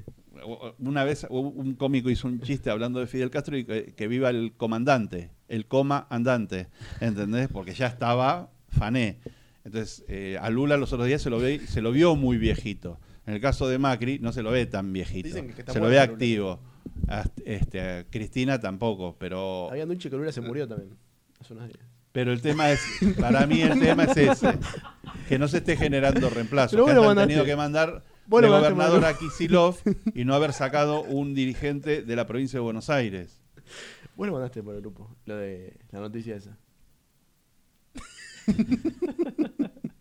A mí me parece que hay muchas cosas que circulan. Es la hora, es- vos fíjate, no, lo que hay que chequear es la hora, porque es la hora en que le baja la glucosa, porque no se no Le serví. y, y le, ve, le baja y ya azucarada. empieza, viste, oh. Sí. En la nuca.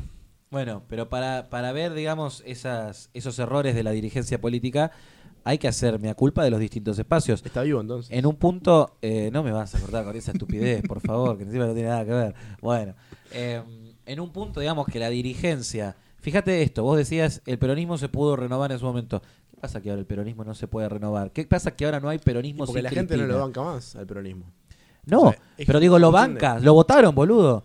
O sea, lo que te estoy diciendo es, pero el digo, peronismo no se, Se, puede- tratan no por se el pudo apellido. renovar.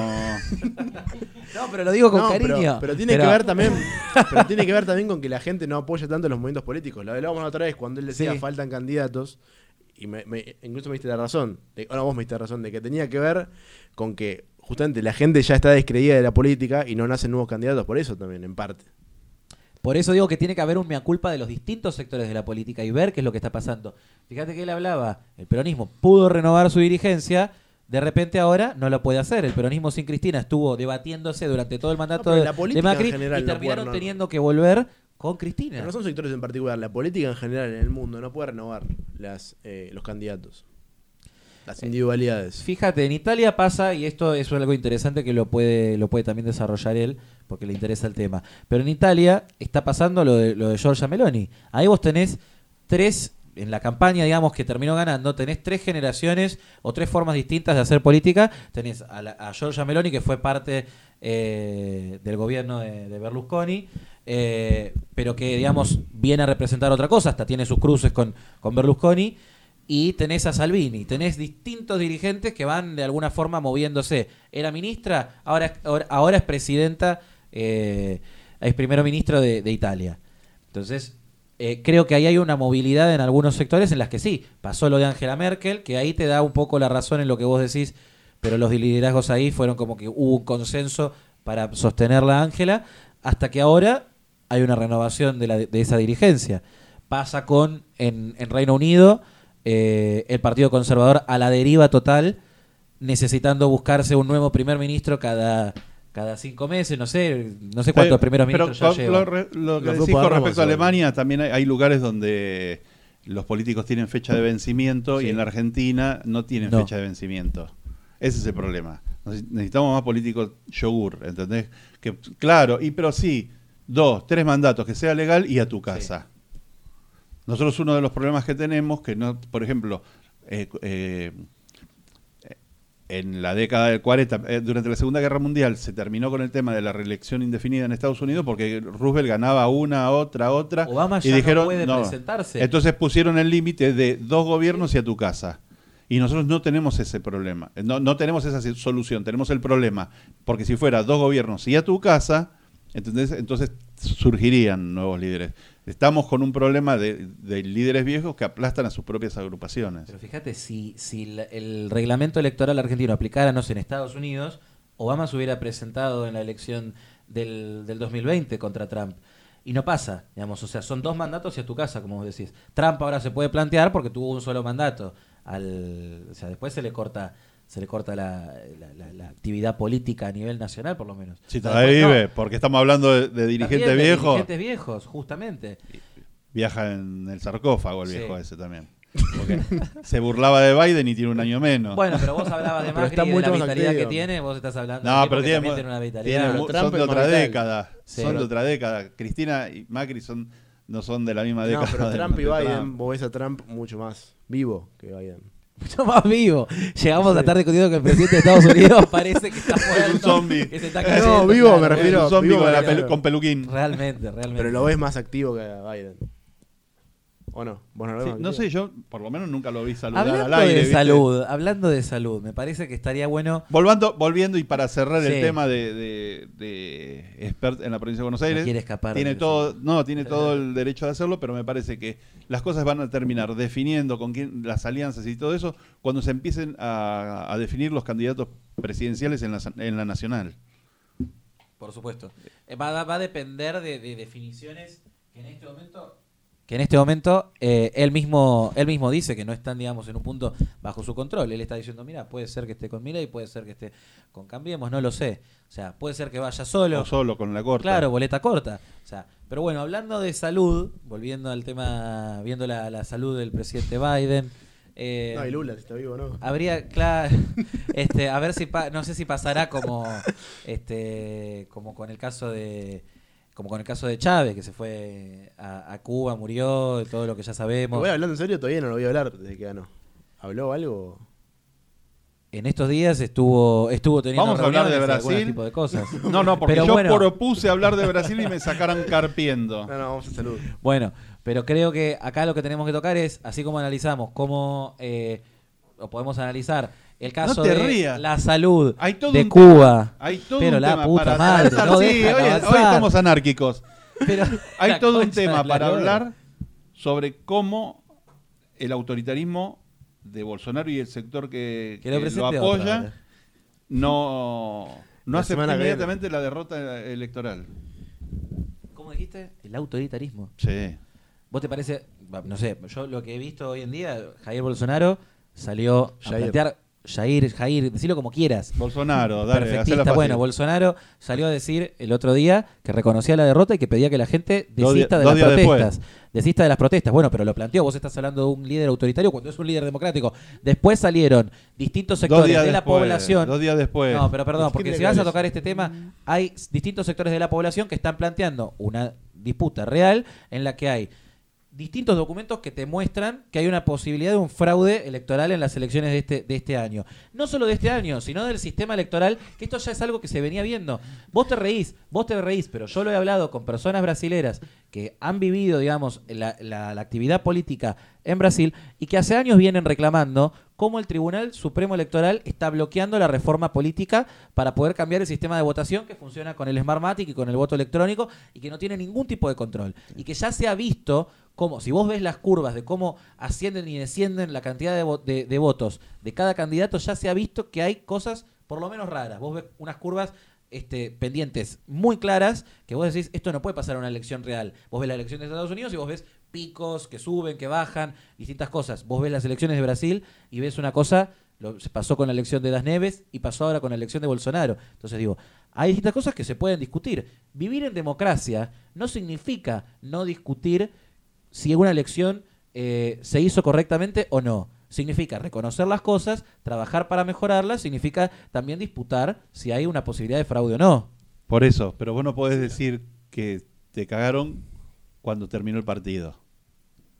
Pero ya lo viene diciendo, ese es el tema. No, no, no. Eso no, lo vemos acá en Argentina, pero en Brasil hay protestas desde que asumió Bolsonaro de, en contra del Tribunal Supremo Electoral que no, no permite no permite hablar de la reforma política y que se necesita también esta reforma electoral para evitar este tipo de situaciones. O sea que eh, todos los bloqueos y que Bolsonaro eh, hable dos días después, no la noche que se sucede en las elecciones, sino dos días después, es culpa del Tribunal Electoral. Discúlpame, te, voy a dar dos ejemplos. Uno es el Trump cuando toman el Congreso. Era gente que no quería que cambiara el gobierno y él decía, no vayan. Y el otro es cuando Perón decía, no quemen las iglesias y salían a quemar iglesias. Vamos, che. Trump literalmente, como vos decís, eh, eh, Bolsonaro tendría que haber, en vez de haberse puesto como un nene encerrado dos días, salir en ese momento a ir al, no te digo ir a, abrazarlo a Lula, pero por lo menos reconocer la derrota. Y Trump lo mismo. Trump decía, eh, a mí no me gusta perder. A ver, a mí me parece que larga el, sonajero, ¿entendés? Ya sos grande y anda y hacete cargo que sos el presidente de un país. by a lot. Ok. El liderazgo de Bolsonaro eh, me parece que fue demostrado cuando hizo eh, la, declaración que hizo, por más allá de que vos digas que fue un día, dos días dos días después. No importa, pero lo que digo es, se hizo una declaración en tiempo, en tiempo razonable para el, recuento y demás actividades que se tenían que hacer, y después, y, e incluso, fue también una, una decisión que tuvo que hacer viendo si traicionaba o no a su electorado, porque muchos, muchos del electorado de Bolsonaro piensan que los está traicionando, los deja solos en las protestas diciendo no, no, no, no, tenemos que acompañarlos. No, nosotros estamos muy, muy mal acostumbrados en la Argentina y sobre todo desde el 2001. Las elecciones no se ganan en las protestas, no se ganan bloqueando con camiones las rutas, se ganan en las urnas.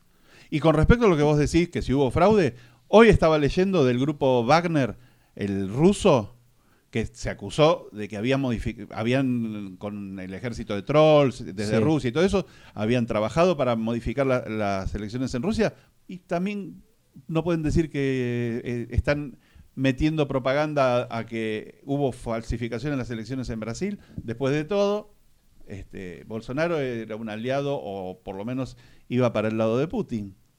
A Rusia, al actual gobierno ruso le convenía que ganara Bolsonaro. ¿O no es así? Entonces a mí me parece que uno tiene que terminar. Es lo mismo que acá cuando dicen, no, ganó tal, hubo fraude. Déjate de joder. Se juegan las elecciones. Vos ah, mandás a tus fiscales, se controlan las urnas. Si perdiste, perdiste y asumilo. Y si ganaste, ganaste. Y no que porque perdí, entonces hubo fraude. Porque para vos no son revisables las elecciones, no es revisable ver fraude, pero, pero claro, o sea, vos has visto, hay personas de Argentina que fueron a Brasil, que fueron a Brasil directamente para intervenir en el proceso electoral o para acompañar en la, en la militancia barrial, en ir con los bolsones, en comprar votos. Hay videos de eso, hay registros en papel de eso. O sea, creo que son cosas que se pueden por lo menos discutir. No imposibilitar que ese tipo de cosas... la, actitud democrática es reconocer incluso que caguen, no te cagan a vos, Porque cuando cagan una elección, cuando hacen fraude en una elección, no están cagándote a vos o a tu partido. Están cagando al pueblo de la nación que se trate. Mira, cuando eh, eh, las cosas se tienen que tratar con seriedad. ¿Entendés? No es un juego eh, en la computadora. ¿Entendés? La posibilidad de que se declare en un país, en el que sea, no hablamos de Brasil, en el que sea un quilombo de guerra civil, ¿entendés? Tiene que estar por sobre todo ese tipo de consideraciones. Que, que, se compran votos, compran todos los partidos políticos. Que hacen cosas, que hacen chanchada, todos los partidos políticos. O sea, Bolsonaro no es, San Gabriel, ¿entendés? Y Lula es el diablo. O sea, o San Miguel y el diablo. No jodamos. ¿Entendés? Que, lo, que la gente, la, que la gente de. ¿eh? Está muy cercano. Si tuvo que salir a aclarar que no. era satanista y que no le hacía rituales al diablo. Que no hizo un pacto no, no, hablando en serio, hablando en serio. No me refiero. No es que hay unos santos y los otros son unos hijos de puta y entonces los hijos de puta le robaron la elección a los santos. No fue eso. Eh, eh, perdiste las elecciones, asumilo, ¿entendés? Para llevar la paz social a tu país. Y no que ante la no manifestación de la derrota por parte de Bolsonaro empiezan a surgir grupos, ¿entendés? Como pasaron en Estados Unidos. Lo primero que se tiene que eh, pensar es en eso. Y cuando yo hablo tanto en el tema de la provincia como el tema de las pasos, y con esto, la institucionalidad, loco, está la paz social en el medio. No puede ser que los partidos políticos estén jugando, ¿entendés? Y, y con posibilidades de llevar a niveles de violencia jodidos los temas de política. Perdiste las elecciones, la perdiste, bueno, seguí participando. Bueno, nos queda un tercer tema de actualidad al final. Sí, sí, sí, ya digamos quedó, que, nos quedó el tercer tema. Este, la respuesta de las elecciones. Quedó el debate. Sí, un interesante debate porque creo que se habla de paz social y no se tiene en cuenta, vos hablas de las elecciones de Estados Unidos, justamente todas las protestas que se vieron eh, incitadas y con, y con apoyo de distintos grupos como, como fue Cuba. O sea, hubo intervención cubana en las protestas de, de Black Lives Matter en Estados Unidos, que hicieron mierda ciudades enteras solo con las protestas, ni siquiera con acciones políticas de los gobiernos, sino en las protestas. Te quemaban, te quemaban vivo a indigentes, o sea, era una situación de descontrol social. Y eso lo hacía la oposición. Vos estás hablando de la toma del Capitolio. no, se hablaba de cómo vos tenías el Capitolio tomado, la política tomada, vos tenías antes de eso al país entero de Estados Unidos ¿Y tomado te estoy diciendo, ¿Y qué te estoy diciendo? Que, que tenemos que terminar con que cualquiera hace cualquiera y tenemos que volver a los sistemas institucionales. Entonces, manejarnos con la ley, manejarnos con las elecciones de manera legal y no que al que no le gusta sale, corta una ruta, al que sale va y quema a alguien. No, no, parece que no, porque vos en eso estás. Eh, eh, eh, parece ser que vos defendés que el boludo de, Bolsonaro no haya salido a tiempo y haya dado pie, haya dado pie a que se armaran los quilombos que se armaron en Brasil. Es que fíjate que sucede que Bolsonaro habló y siguen esos quilombos. No importa si porque ya se Porque ya se, largaron. No, porque si no lo decía el día de la elección, vos porque no estás viendo, vos estás viendo lo que pasó después de la elección y no estás viendo lo que pasó antes. Cuando hubieron 80 mil millones de denuncias de los brasileros y del espacio de Bolsonaro contra el Tribunal Supremo Electoral, y vos de repente estás diciendo, ah, no, eso pasó después. No, estuvo pasando todo el tiempo. Se extendió después porque hay distintos sectores de, la, política que lo mismo que dijo Trump. pasó. Lo mismo que dijo Trump. Se empezó, como vio que perdía, se empezó a atajar. Vos te olvidás, las elecciones en Brasil se resolvieron. el fraude, Trump. Seguís, seguís sin ver lo que pasa antes. No. Sí, ahora vamos a redondear. En, en, Brasil, las elecciones salieron por un pelito ganó Lula, pero parecía que ganaba por más. masa, masa Entonces, frente a esa situación de que parecía que gana con más, en vez de decir, bueno, vamos a perder, dicen, va a haber fraude. Y ya te anticipan que va a haber fraude. No, lo que te están anticipando es que no quieren perder. Las encuestadoras decían que Lula ganaba caminando, entonces me parece que ya directamente plantear de que cuando justamente eh, Bolsonaro venía planteando durante toda la campaña las situaciones de fraude y lo planteó durante mientras estaba dentro del gobierno creo que son cuestiones eh, lógicas a discutir. Después está lo que hace el pueblo en las calles y cómo los líderes se plantan, digamos, en esas situaciones y tratan de mantener la institucionalidad. Ahora, salió dos días y planteó esta situación, se arriesgó a, ir en contra de una multitud de gente que estaba en las calles este, bancando no a Bolsonaro en sí. Muchos te dicen, yo no estoy acá por Bolsonaro, estoy acá por Brasil, estoy acá porque esto me atropella mi, mi derecho a elegir. Porque si yo, por ejemplo, estoy en una urna electrónica y no puedo votar Bolsonaro, porque pasó, hay urnas que estaban tocadas directamente, no podías votar eh, Bolsonaro, entonces me están vulnerando mi derecho a elegir. Eso tiene que ver con, bueno, otro debate que tiene que ver. hoy estuvimos todos todos sistemas electorales. El, director dice que redondeo. Lo único que te digo es: cuando empezás a ver, cuando estás en el gobierno y ves que las elecciones, te, eh, eh, las encuestas te marcan tu derrota y entonces empezás a decir: no, va a haber fraude, va a haber fraude. Estás vos en el gobierno. Estás vos en el gobierno. lo que el gobierno, si las encuestas, no es el Estado. Si las encuestas. Y está el Poder Judicial. Y el Poder Judicial está controlado por el lulismo. Si las encuestas te empiezan a dar que te viene mala elección, no tenés que empezar a decir va a haber fraude. Tenés que militar para dar la vuelta. Y si no la puedes dar vuelta, asumir que perdiste. Pero no podés empezar a decir va a haber fraude. Todo ese tipo de mensaje de guerra civilista pueden terminar en cualquier cosa. Ese es el problema, que por cuestiones personales del candidato que sea, en este caso Bolsonaro, en otro caso el caso de Trump, puede terminar a los tiros no pueden poner las candidaturas y sus intereses personales o su infantilismo, como en el caso de Trump, que a él nunca le gustó perder, por encima de, la vida de la gente. Eso, a eso voy. Entonces, las, encuestas te vienen dando mal, aceptalo, militalo y trata de darlo vuelta, pero no empiezas a decir que va a haber fraude, porque eso puede terminar los balazos. Y no es la primera vez que va va a suceder que termina los balazos. Vamos a dejar con ese redondeo y seguir este debate después del programa. Eh, ¿Quieren tocar el tema de salud pública? Porque yo lo presenté 80.000 veces y ustedes derivaron en este tema. Lo recuerdo. Bueno. sí, sí, sí. Él se ríe, pero él es el que incitó todo este debate que después terminamos teniendo nosotros dos. Claro, se escondió, se escondió de repente. Corrió, corrió Crespi. Bueno. Bueno, este, lo que sí que no se vaya con la medicina cubana porque va a terminar como todos los que terminan yendo ahí y se terminan muriendo. Eh, pero seguramente, como es la historia de los dirigentes, dirigentes del PT, se van a ir a atender a los hospitales privados que, tienen por ahí, como, como hacen siempre, como pasa acá con el kirchnerismo. Este, pero bueno, tenemos que discutir no de la salud cubana ni la brasilera, sino pensar en la salud argentina. O la salud en general. La salud en general, si lo tiene que subvencionar el Estado, si eso es ético y además si es funcional. Sí, yo creo que ese es un debate que, se puede... Ahí te metiste solito en el pantano, entre lo ético y lo funcional, quiero ver cómo salís. ¿Por qué? A ver. No sé, vamos a ver, vamos a disfrutarlo. Ese es un debate que vos podés plantear, pero me, parece que igual... Entiendo.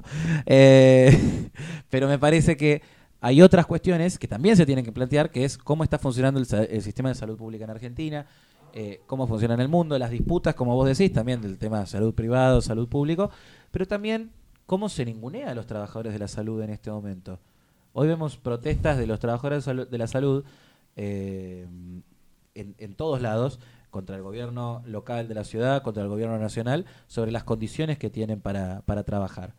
El otro día había, había un tuit de una chica que decía yo milité al PRO en la ciudad durante todo durante 12 años pero no puedo bancarme eh, cómo me están eh, pasando por arriba con estos arreglos que están haciendo. Entonces ahí ver cómo se están... ¿Cuáles son estos arreglos que están haciendo? Porque estos arreglos pueden ser temas de infraestructura, tema salarial, tema de... Tema salarial, porque la disputa es la disputa salarial. bueno, la, bueno la disputa salarial, y yo soy del gremio, eh, la disputa salarial no tiene que ver con, con el gobierno local, sino con la inflación que provoca el gobierno nacional. Es así de simple. Pero también, también están las cuestiones. Pero, pero eso, pero el tema salarial toca al, sindicato de sanidad y a todos los demás sectores el problema de la masa trabajadora. De los salarios y los insumos, que también son productos que están en el mercado, es cuando vos perdés la relación directa entre el consumidor y el proveedor del servicio. El Estado lo que hace es meterse ahí en el medio y recaudar robando plata de manera antiética a todos los individuos para pagarle a la gente cuando hay gente que capaz ni siquiera va a utilizar ese servicio. Entonces, la solución es hacer que el que, compra el servicio tenga una relación directa con el que lo vende. Esto lo que va a hacer es permitirle a los dos agentes hacer cálculo económico.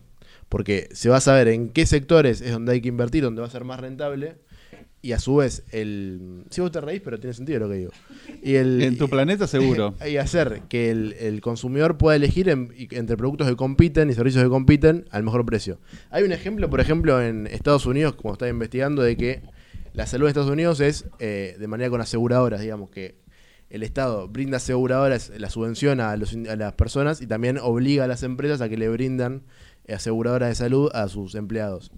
Pero eh, aún con este grado de libertad que tienen los estadounidenses que pueden pagar parte y conocer parte del precio, porque si bien aseguran, cuando vos tenés que pagar una, una parte que es el, la franquicia en el momento de tener el, el, hecho de salud, eso le permite que competir y elegir cuál es el mejor servicio que les es más acorde según su economía y según sus necesidades. Pero, por ejemplo, eh, algo que no está incluido en la seguridad de Estados Unidos es los eh, tratamientos eh, de belleza, digamos. Y si vos ves y lo comparás con el IPC de Estados Unidos, ves como los precios en, en tratamientos de belleza no suben tanto como la parte que tienen que pagar de franquicia de los individuos de Estados Unidos a la hora de hacer un tratamiento médico. O sea, el hecho de estar tan alejados del proveedor del servicio, con tantas capas de Estado y burocracia en el medio, hace que el precio, al no conocerlo, no puedes hacer ni cálculo económico, ni enviar señales al sistema de precio, ni nada, y sube desmedidamente. O sea, lo estás pagando encima sin la posibilidad de elegir y te lo cobran más caro. Entonces, vos tenés que tener un servicio de salud que lo provea el mercado para que los individuos puedan elegir libremente cuál es el que más les conviene.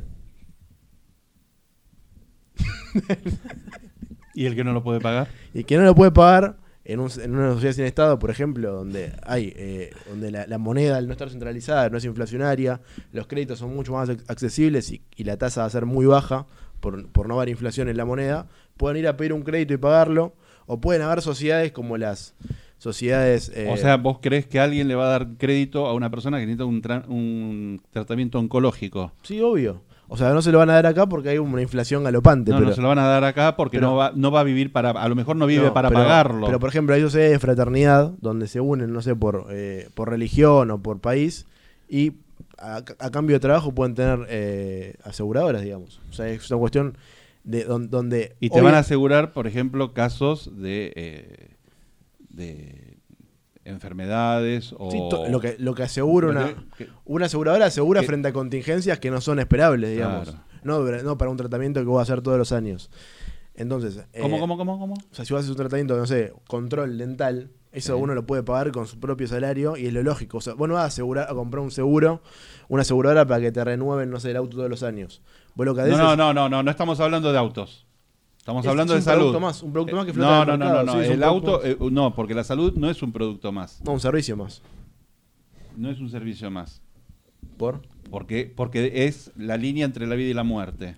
pero vivir o morir también es una decisión. No, no, no. Comprar un auto. Sí, o sea, cuando no, no hay vida y muerte entre comprar un auto, a menos que maneje borracho. en cambio, la salud no si vos tenés una enfermedad. si vos tenés.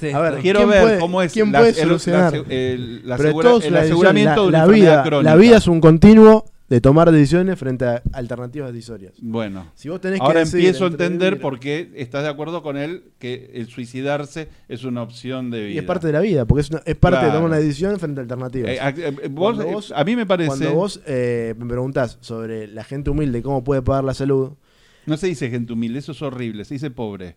Bueno, los pobres, los que, no, los que no pueden acceder a pagar ese servicio de salud, ¿cómo podrían acceder? Una opción es que no puedan, si no pueden. Y otra opción es. ¿Cómo, cómo, cómo, cómo, cómo? Volvelo, repetilo que lo capte el micrófono, dale. ya lo dije. La otra opción es. No, no, no, la primera. Quiero escuchar la primera. Pero la primera opción es que se mueran. Claro. Es una alternativa también.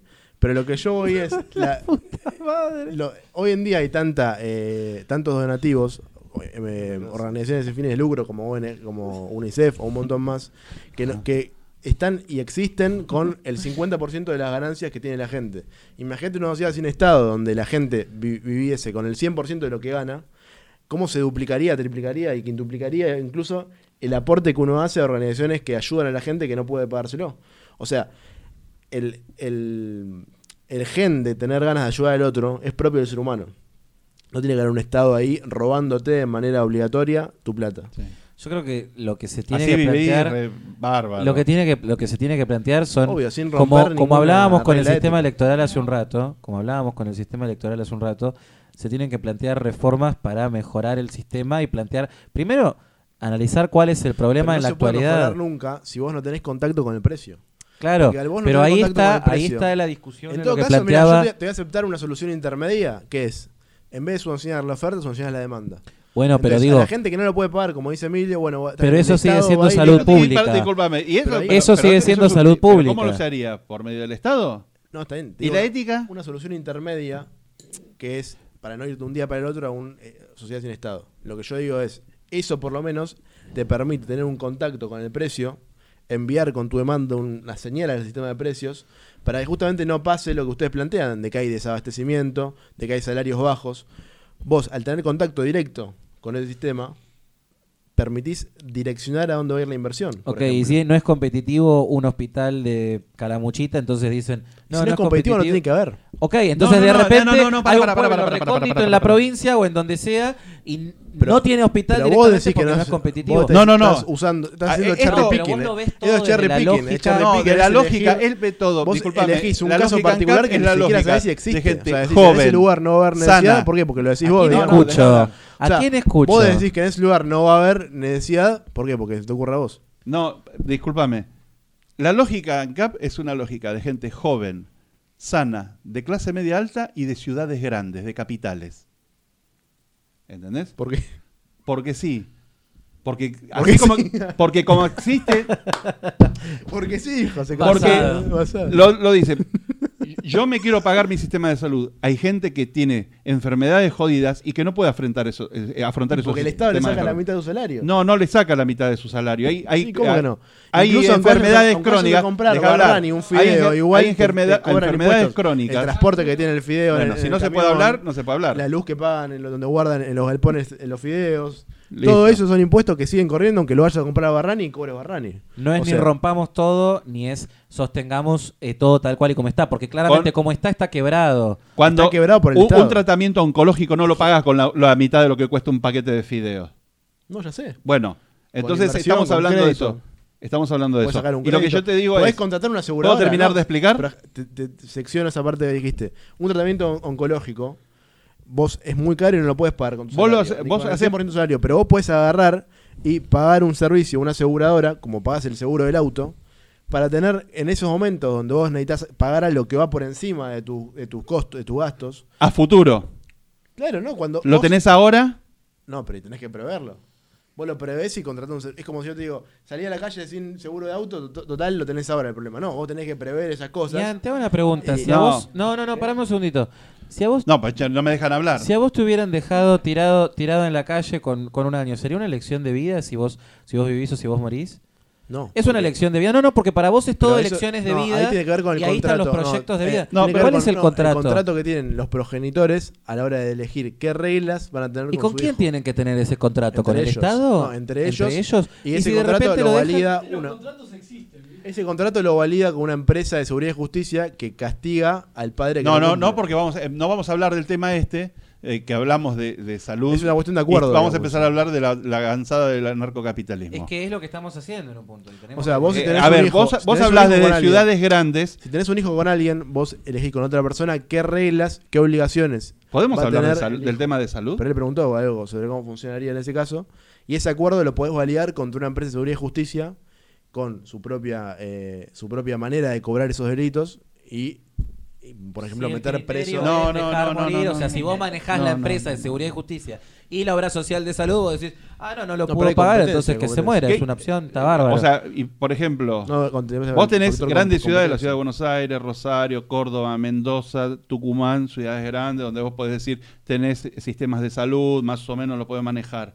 ¿Qué haces con Carro Quemado, Algarrobo del Águila, Fortín Belgrano, Ordoqui, Hortensia? ¿Ahí qué hacemos? Ahí no hay ¿Que gente se que- muera la gente? No, no dije eso. ¿Hay una gente que requiere de tratamientos médicos? ¿Eh? Ahí no hay gente que requiere de tratamientos médicos. Sí. Y bueno, eso es una, una demanda que viaja al sistema de precios. Eh, claro, a- donde viven noven- 45 personas. Hay Bueno, lugares donde no eso- llega el eso, mercado ejemplo, y tiene que llegar el se Estado pueden- para se garantizar lo básico. el el el- el liberalismo ¿Dejás responderte o no? clásico. ¿Me no? Bueno, pero yo Se después hablo juntan, también. se juntan varios pueblos de 45 personas que, permitime descreer de que existan de 45 personas, se juntan varios pueblos Bueno, lees el censo. y, y- y demandan... Y demandan Literalmente existe un pueblo Hay en que de vive una sola 25. persona. ¿Y hay hospital público? No, bueno, tiene, que- entonces, tiene que ir a coronel. Tampoco lo soluciona ahora el sistema este público. ¿Te das cuenta de la inconsistencia de lo que decís? Se pueden juntar varios pueblos de 45 personas y demandar colectivamente, enviando esa señal al sistema de precios para que alguien invierta y ponga un hospital ahí. Está hablando de organización política y social. No, no, no, no. O No, sea, pero se además- organizan para, se Eh, juntan no, personas Lo dije, para... lo dije en el primer capítulo, dije, la cooperación social es un gran, eh, una gran institución del capitalismo. Pero la cooperación social es la que te Imagínate- lleva a la organización política. Para, eh, imagínate Sí, política privada. cómo es la idea de, lo- de los anarcocapitalistas de las grandes ciudades que pregunta, ¿hay pueblo de 45 personas? Y si Hay, hay- pueblos, hay, hay lugares. Y ahí hay hospital ves en el público. En el, Y hay hospital público Ves ahí. en el censo. ¿Y hay hospital público escúchame. No, hay, primero. hay salas Y bueno, que dependen del Estado, porque si no nadie pone una sala en un sí, lugar no. donde hay. Si la ponen es porque hay una demanda. No, no, no, no, eso es, eh, eso es una pavada. acabo de decir Pero que si la gente- Te, te- te aclaro una cosa, vos buscas el censo y hay pueblos que a- fueron pueblo y perdieron población, y vas a ver que dicen población rural dispersa. También son argentinos y también necesitan salud. Entonces el, liberalismo clásico bolivianos, o sea. lo que siempre planteó es, en los lugares donde me- la mejor solución es el mercado, que lo haga el mercado, pero hay lugares que tiene que asistir el Estado. ¿Entendés? En Fortín Belgrano tienen un problema, tiene, no, tienen O sea, 100 habitantes y una O sea, población si- rural si dispersa. Deciden, si deciden la gente ir a vivir a una sociedad rural dispersa con el con el costo de capaz no poder Sí, no, agruparse. tenés razón. y Todo el mundo a las grandes No, ciudades, el cambio despoblado. No, no dije eso, no dije eso, dejá terminar. Si la gente toma la alternativa de ir a vivir en un lugar disperso ruralmente y no agruparse con otras personas, con el costo que conlleva de capaz no encontrar la, demanda, la, eh, la oferta de un servicio de salud, es una decisión que tomaron y es respetable. ¿Vos conocés el campo? ¿Sabés lo que son las distancias? Por eso, pero es una decisión que se toma. O sea, hay gente que vive en, en no- Hortensia, tenés no sé cuántos No kilómetros a- de no camino de tierra, no me a, a Carlos. Caceres. No me no, hagas no, a a Dominen es no. Porque ¿qué tiene que ver si yo conozco en el campo? Ya empezamos Lo que vos tenés que, que saber ahí que esa con alternativa el curso integral de IPC. La, la alternativa que tomó esa persona de ir a vivir a un lugar disperso en, en el campo es una alternativa que toma afrontando el costo de quizás no encontrar una oferta de salud. Y se puede ir a otro lado. No, no, es genial. No, porque la alternativa Mirá. es, eh, si no morite. La alternativa es o morite. Pero vos no puedes decidir morirte. ¿Eh? No puedes decidir morirte. Vos pensás que eso. es una decisión. No. Y No lo hay es. una decisión racional. No, yo- a ver, no nos prefiero vamos a vivir en el campo. No, prefiero, que un día hay que prefiero vivir, gusto y prefiero- debatir sobre La estupidez del anarco- prefiero vivir en el todo campo. ahí, no, prefiero vivir en el campo. Yo prefiero vivir, por ejemplo, una persona dice, yo prefiero vivir en el campo a pesar de que si tengo un ataque al corazón para llegar a un centro de salud voy a tardar media hora y capaz me muero. Es una decisión que Media tomás. hora. Está bien. Es una decisión que media también- hora. Pero ahí también Una hora, parame un segundito, X porque quiero horas, decir una cosa. X horas, X Hay horas, una X unidad de frase tiempo que vos decidís estando ahí. Decís, bueno, tengo un beneficio que es vivir en un lugar que no hay contaminación sonora, por ejemplo. No hay contaminación lumínica. Es un beneficio y un costo que el costo va a ser tener que viajar X tiempo para ir a un lugar de salud. Y bueno, es, y ahí el beneficio neto es el que maximiza tu función bienestar. Y es una decisión que vos tomaste en libertad. Bárbaro, sí, pero lo que yo digo es lo siguiente, justamente lo que estamos hablando con Emilio es, donde no llega el mercado, donde eh, tiene Pero que haber una no presencia llega del el Estado, pero déjame plantear, la gente decide déjame no ir. plantear lo que estoy diciendo. Ahí hay una posición claramente que debería, no sé, es como, es liberalismo, pero de repente no, no lo apoyás. Pero digo, Alberdi dijo gobernar es poblar. Gobernar es poblar, ¿qué significa? Que vos cuando sos gobierno, si tus ciudadanos, vos los querés incitar a que poblen Pero el yo no quiero las territorio, fronteras tampoco. pero vos tenés que hacer que poblen el territorio, que vayan a, a trabajar acá. No puede estar todo concentrado, apichonado en un mismo lugar ¿quién que lo dijo? estamos Pero- viviendo no, ahora. Y bueno, Hoy justamente lo estamos viviendo ahora con Estado o sin Estado. Tres Agustín, millones de ciudadanos. Agustín, ¿lo estamos viviendo ahora con o sin Estado? Pero claramente hace ¿Qué- falta. ¿por, qué, por qué planteás que sin Estado estaríamos Yo todos creo que juntos en habría la misma que, ciudad? habría que bancar, no la isla, hacer un, un un experimento. vuelo espacial. No, no, juntar la guita y mandarlos. con las No, Adominas, no, escucho. juntar 45, 25 ANCAP Argumento que no tiene y mandarlo a, vivir a un pueblo rural de ellos, de los ANCAP. Tengo donde mandarlos a los menonitas. Los mandamos a los menonitas. Los menonitas son gente muy organizada. Son organizados y saben lo que es la organización política saben lo porque que lo han Indep- vivido. Perdón, independientemente de si funciona o no, ¿les parece ético robarle la plata a alguien para s- darle la salud a Mira, otro? independientemente de si funciona o no, no. Para mí, la, la ética en el aire es una O pelotudez. sea, te chupa un huevo robarle a la gente. Para mí no es robo. ¿Cómo no robar? Si yo Se no llama quiero, acuerdo si yo no quiero pagar impuestos. yo no quiero pagar No, y impuestos. ya te Bueno, lo dije en otro programa, no rompas más la bola, no pagué los impuestos. Pero no tengo otra opción. Puedo venir No, la- pero la perdón, no, me no, mete no, preso. no, No, no, no, porque es muy gracioso. Porque él dice que hay elecciones de todo, hay elecciones racionales de todo, hay elecciones hasta para morir, y de repente él no puede elegir pagar impuestos. O sea, ¿no podés elegir que te vengan vos- y te, te ametrallen porque no pagaste los impuestos? Eh, eh, es que además no lo van a hay un monopolio, ahí hay un monopolio de la fuerza que convenció a toda una sociedad de Y vos que- ¿Y a podés vos? elegir Pero enfrentar. vos eh, elegir que el podés monopolio te elegir te enfrentar la fuerza. A, a- a palazos. Sí, bueno, No seas cagón, eso- enfrentala. Al monopolio de la fuerza. O enfrentala. No es una elección. Es una elección. Vos dijiste que puedes elegir. No, morir. una elección en libertad se puede válida. Una elección coartado con Pero si vos monopolio podés de la elegir- no, fuerza. pero si no, yo no, estoy no, no, No, no, no. no. Porque no tengo plata para pagarme el tratamiento. creen una masa que genere un mercado de los que se oponen al monopolio de la Es el fuerza. algoritmo, es el algoritmo es muy interesante, pero cuando yo digo lo de Dios decidir santo. ir a vivir a un campo con el costo de capaz morirte frente a un ataque al corazón, es un costo que vos decís en libertad sin que ningún monopolio cuarte tu Está bien, digamos. pero ahí puede haber. Lo que vos planteás de que me ametrallen por no pagar impuestos, estoy coartado por un monopolio. Y si yo estoy coartado por, porque no tengo plata para pagarme, para, para sobrevivir, porque me atropellaron y de repente no tengo la plata para pagarme podés sacar eso. un crédito. Ah, el- o sea, no Que lo, imagino que lo va a pagar vaya a saber quién. A Jorgito el indigente que lo atropella un camión y de repente, ah, saque un crédito, ¿Por qué lo- para No, poder no, no. pagar. Además hay algo. ¿Por qué Ah, los ah, créditos eh, son tan caros? No sé, contá. Porque la moneda está centralizada y tiene emisión, tiene inflación. Pero estamos hablando de No, bandas no, no, diferentes. no, no, o sea, vos no. hablás de que O no sea, haya salud pública y de en una repente sociedad sin salís- Estado, una sociedad sin con- Estado. con el En una sistema sociedad- monetario. En una sociedad sin Estado. Bueno, con eh, un- yo creo con una que moneda fuerte. hace que vayamos redondeando. Redondeando es hay dos Sí. posiciones. En una La sociedad del sin Estado, liberalismo clásico que es con una moneda fuerte, sin Tiene que sin haber mercado. inflación, las tasas de interés no serían tan altas. Las tasas, de inflación Sí. no serían- las tasas de interés no serían tan altas porque no hay inflación. Yo creo que nos llevás por el anarquismo porque no tenés para debatir en este momento sobre, sobre lo que tenemos No, que no, hablar no, porque sistema no, propuesta no, no, práctica, propuesta pará. propuesta Di una- práctica. di una conclusión muy importante. Propuesta es, práctica. si no podés pagar la salud, morite. No dije eso, pero bueno. Y el, y el- y el liberalismo, y el liberalismo clásico lo que plantea es este Propuesta el, el mercado gusta, donde funciona el la mercado pero no me y los que no Yo lo que tiene que estar es el Estado. que- Porque primero está la gente. que si alguien no puede la pagar- ética de un librito. Y sabes qué? La ética del ser humano, no un Mirá, librito. para, Natural. para desarrollar ese tema, a mí me parece que ahí está. No, la, e- la ética Pero del ser, Emilio, la ética del ser la humano. No, porque dejó una. La ética, del ser, la ética del ser humano es proteger al más débil. No. Sí, esa es la ética del ser humano. La ética del Porque- ser humano no, no, no, que no. vos nacés con tu no, cuerpo, porque somos, somos seres sociales. Nosotros no Sí, existimos Podés cooperar. Obviamente que como no la- existís sin sueltos. otra persona. No Nosotros somos de manada. Y conseguir Y entonces objetivos en conjunto. existe la, la- la cooperación. Y la, la ética es proteger al más débil. Ese es el principio. No, es que la ética y que me roban y que me eso, roban. aunque eso conlleve quitarle Aun- fruto de su trabajo a otra Aunque eso conlleve quitarle Perdón, un poquito pero del perdón, fruto para proteger al más débil. Claro, a él le molesta que te saquen 2 pesos con 50 en contraposición con que una persona se muera. No, O sea, ¿te parece más valioso que esa persona se muera y vos ¿Me te quedes con la plata y estés feliz y te mí? puedas pagar un café en Starbucks? Claro, pero eso mí. es ético. ¿Me preguntás por mí?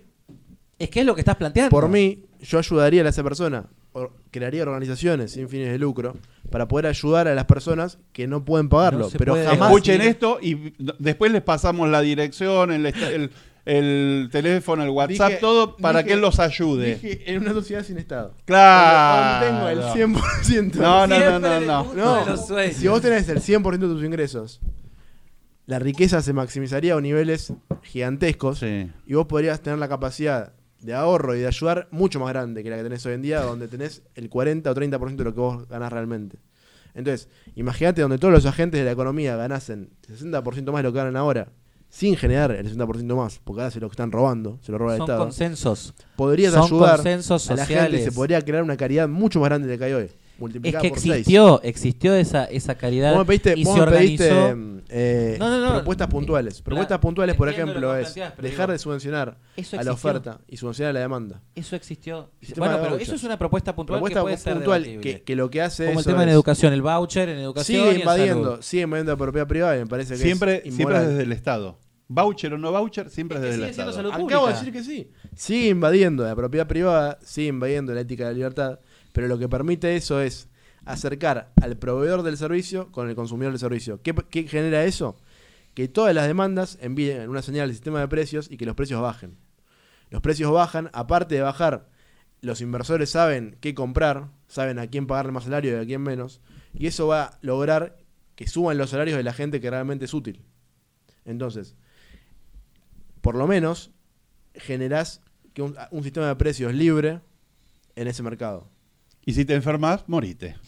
Ah, es un boludo. La- la No, no, no. Sos un boludo, te acabo No, de no decir. soy boludo. Porque vos, de decir- para vos, pero las acabo de enfermedades decir- acabo de es un decir- resfrío. acabo de decir, acabo de decir que en esta solución, donde todavía nos siguen robando el 50% de sus ingresos, se le subvencione a la demanda. O sea, el que no puede pagar, se le paga el Estado. Ah, entonces estás a favor del liberalismo clásico. No, estoy diciendo. No, no, no, no. Como solución intermedia, por lo menos. Estás salva- a favor, al- como solución intermedia, estás a favor de lo que plantea el liberalismo Sí, lo he clásico. dicho, lo he dicho, lo he dicho más una Listo, vez. Lo he- Listo. Lo he dicho más una vez. Estamos Si yo- empezando a bajar las banderas ANCAP. Si yo voto a ¿Qué mi ley, si yo voto a mi ley, voté a Expert en el 19, evidentemente es porque creo que como solución intermedia y como minimización del derecho positivo y acercándonos. No, no, como minimización del derecho. No me molesta igual la palabra. Como minimización del derecho positivo y maximizándonos y acercándonos cada vez más al derecho natural, el liberalismo clásico es útil. Por ejemplo, con propuestas de invertir la, eh, el apoyo del Estado. Dejar de apoyar a la oferta y apoyar a la demanda. Segunda bandera que baja. A mí me hizo la discusión de la ética de comer carne y después se morfa la milanesa. Y, y con respecto a eso quiero hacerte un comentario. Vos dijiste cuando te discutimos esa Sigue que ibas a traer inmoral. no sé qué cosa de vegetariano. Bueno, Quiero verlo. que- Nos vamos a comer lo vegetariano y yo después voy a traer una pata de cordero. Ok, yo no la voy a comer. Vos la podés comer, bárbaro. Yo no la voy a comer. Bueno, pero a lo que, a lo que venimos. O sea, eh, La playa, ¿no? me parece que, que acá hay una situación. Es eh, el Estado debe gobernar es poblar es una frase que te muestra cómo el Estado se encarga de que donde hay un ciudadano o donde uno quiere que haya un ciudadano, hayan garantizados los servicios básicos para que este ciudadano pueda desarrollarse, para que la sociedad pueda desarrollarse. Pensando en el ciudadano, pensando en el individuo, pensando en la expresión mínima. Porque para que una comunidad se desarrolle tiene que haber primero una persona, dos personas, y ahí tiene que estar la presencia eh, del Estado que permita, ¿Quién sos que vos? permita ¿Quién sos vos garantizar, garantizar los servicios básicos, sí. No ¿Quién sé, te querés vos para, para no, no es que me creo algo. Director, creo que redondee. creo que la comunidad que no, somos podemos garantizar hacerte una pregunta. podemos ¿Te garantizar pregunta? no todavía podés garantizar No, es que no dejas hablar Eh, podés- podemos garantizar como sociedad el costo de una persona El costo. no el costo. sí No, el costo de una persona que no puede, me- me la que anoto no para puede después pagar que no que no puede pagar este que no puede pagar lo que lo que lo que necesita sí me parece ¿Sabés que hay que pasa? cosas que son básicas ¿Sabes lo que pasa, Gus? Que el costo es subjetivo. El costo de una decisión y el beneficio subjetivo según la función bienestar de cada individuo. pero no podemos ¿Entendés? contentar a todos los individuos No, justamente por eso, 100% de acuerdo. Vos Pero no, podés- pero entonces váyanse ¿Me dejás todos a hablar? cada uno en ¿Me su isla hablar? diferente ¿Me con reglas hablar? diferentes. Dejá hablar no. Lo que yo digo es, como vos no podés justamente contentar todas las funciones bienestares, o eh, expresándolo de manera matemática, maximizar todas las funciones bienestares a la vez, lo que vos podés hacer es permitir que cada uno la maximice individualmente. Vos lo que estás diciendo es que te crees capaz de conocer todas las variables de todas las funciones bienestar para decir que la gente prefiere individualmente salud antes de, por ejemplo, subvencionar fútbol para todos. Digo, o sea, ¿quién te crees vos para saber que lo que maximiza todas las funciones bienestares es salud? No es lo que me Capaz creo alguien- yo. capaz es alguien- lo que capaz te crees alguien vos prefiere- cuando decís Capaz con mil que pesos. bárbaro Es- que se muera una persona porque no capaz puede con mil pagar. pesos, capaz con mil pesos alguien prefiere pagar un servicio de fútbol televisado antes que su salud. Y es respetable. Sí, que pero pague ¿sabes su qué pasa? servicio, pero no me, está- me estás comparando servicio de fútbol No, son dos servicios. con sa- sí, pero son servicios diferentes. Según Vos- hay tu algo que función se bienestar, estudia- no, según porque vos tu hablás función tanto bienestar. desde la situación de la econo- desde, desde el análisis de la economía. Yo te digo, desde el análisis de la economía hay derechos hay de- que van escalando.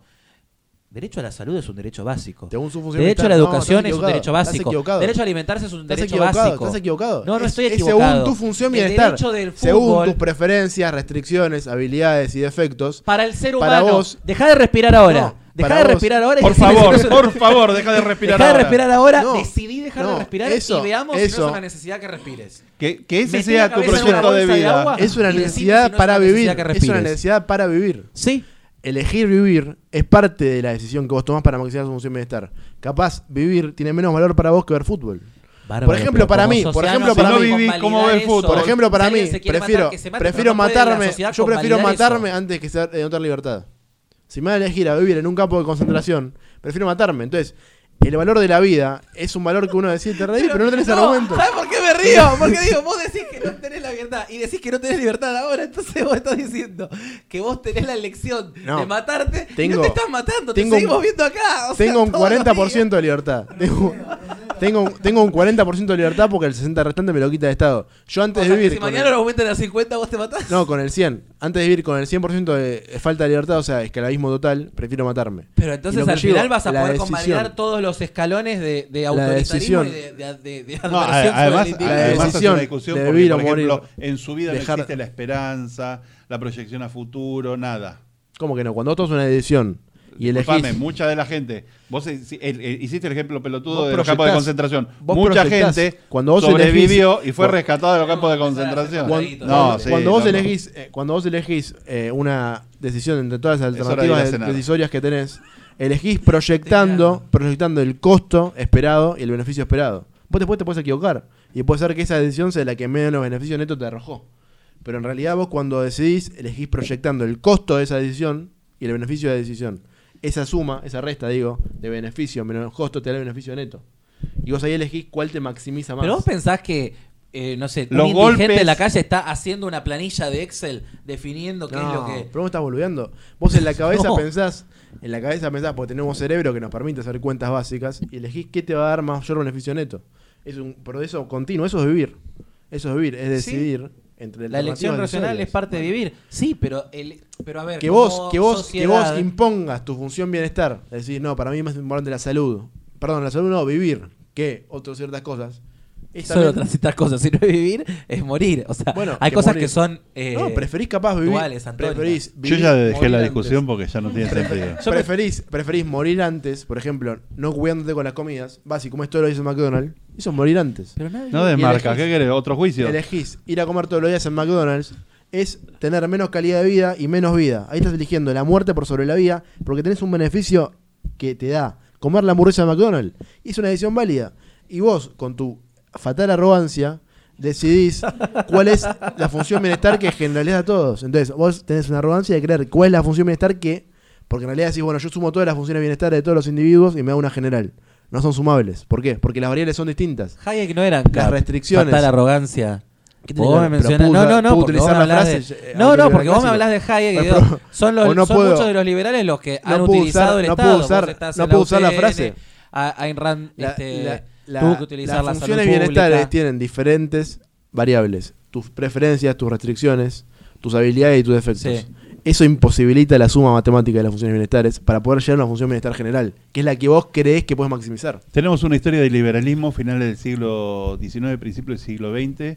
Ese liberalismo no trajo los hospitales de niños, los institutos, Manga de zurdos. este, sí, los institutos que pusieron a la medicina de la Argentina en punta, que nos ha dado premios Nobel, de- han salido investigaciones, pero bueno, después vino un librito de- del norte que dice esas cosas, pero lo- que preocupa- niegan todo lo que el liberalismo argentino preocupa- hizo para que el país avanzara. A mí me preocupa eso que vos decís. O sea, hay una historia que ya nos muestra.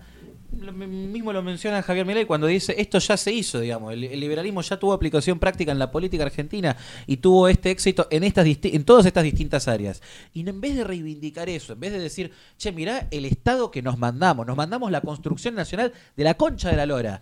Conformamos una ciudadanía como nadie lo hizo en el mundo. En vez de, de- de reivindicar No, todo eso, en vez. No, no, no, pero para un segundo. el En vez de reivindicar positivo. todo eso, estamos diciendo, no, sos zurdo porque no quiero que dejar que la gente No, se muera. chiste sos zurdo. No, bueno, pero digo, pero es muy común que digamos, o sea, de repente ahora No queremos es un programa correr cómico. No es correr el eje ideológicamente, es correr el eje al tacho del tacho en el que nos van a, ¿sabés qué es lo que va a hacer que proliferen las ideas como las que vos planteás?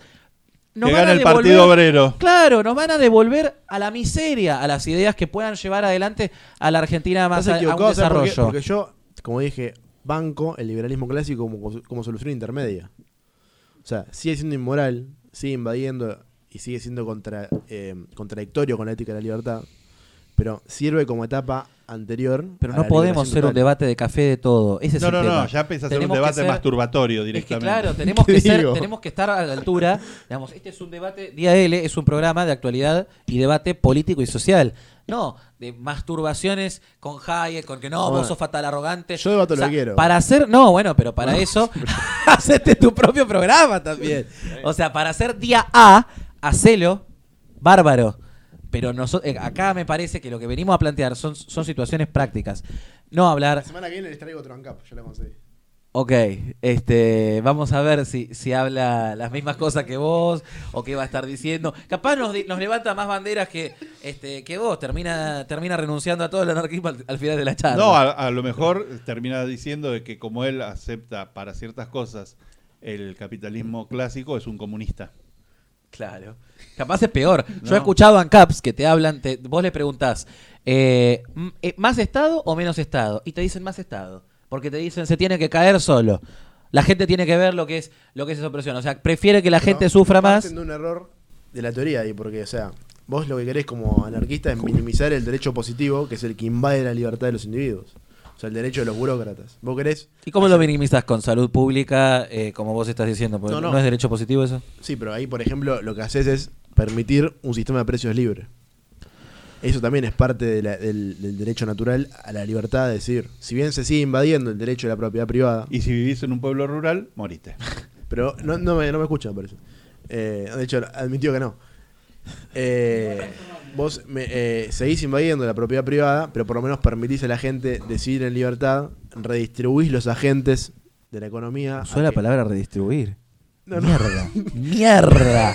Mierda. Está soviético. No, La próxima nos viene y nos dice plan No, no, quinquenal. déjame ac- aclarar.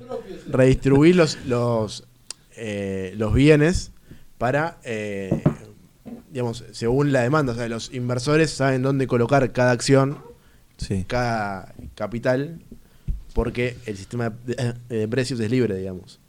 Bueno, no se puede decir que en DL no hay diferencias, o sea, es, es bárbaro. Hay una posición que dice que la gente se muera y otra posición en la que... dije eso. Pero pará, dijo que la gente se muera. Ponemos el Dijo que la gente se muera, pero también dijo que él está dispuesto a bancar económicamente a la gente que necesita tratamiento. Y después tenemos una posición en la que decimos, bueno, este... No, no, no, digo, para que vengan a buscarlo. Acompañar al ciudadano es acompañarlo desde que desde no que Estado, nace hago. y que si no hay Estado, no. Si hay que garantizar la, mis vida. si me siguen sacando la mitad de mis ganancias, no. Bueno, para vos la garantía, garantizar la vida, la libertad y la propiedad de la gente Es es, un es lo de menos. Es un.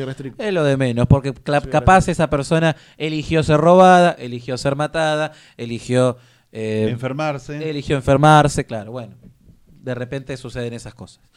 Eh, pero bueno, tenemos, tenemos este debate abierto, nos van a poder decir, putenos a todos, bárbaro. Este, vamos a ver, vamos a ver, sí, nos han dicho de todo. O sea, todo menos lo que somos. A, a algunos, le- le- antes de empezar el programa, La le reta decía, valijero de mierda. este, ok, Eso, antes de, eso que no salga. No, ¿por qué? Si nos dijeron la retita, para que el boludo que digo que somos la retita se dé cuenta que no. ahí, ahí tenemos, por ejemplo, el debate que decíamos Sombrilla antes. la reta. Che, ¿vos vas a poder dejar hablar a la gente en algún momento? Sí, cortá, cortá. Bueno, este, ya está. Eh, que creo que hay una discusión en la que en un punto, depende quién nos esté mirando, eh, somos, somos los más progres o somos los, los más fachos. O sea, eh, ahí vemos que bueno, que estamos generando precisamente este debate y que estamos haciendo algo que se sale de el, el dogma puro, salvo excepciones. Buenas noches. Me voy a mear. No me dejan hablar. ¿no? ¿Cómo los domé? eh?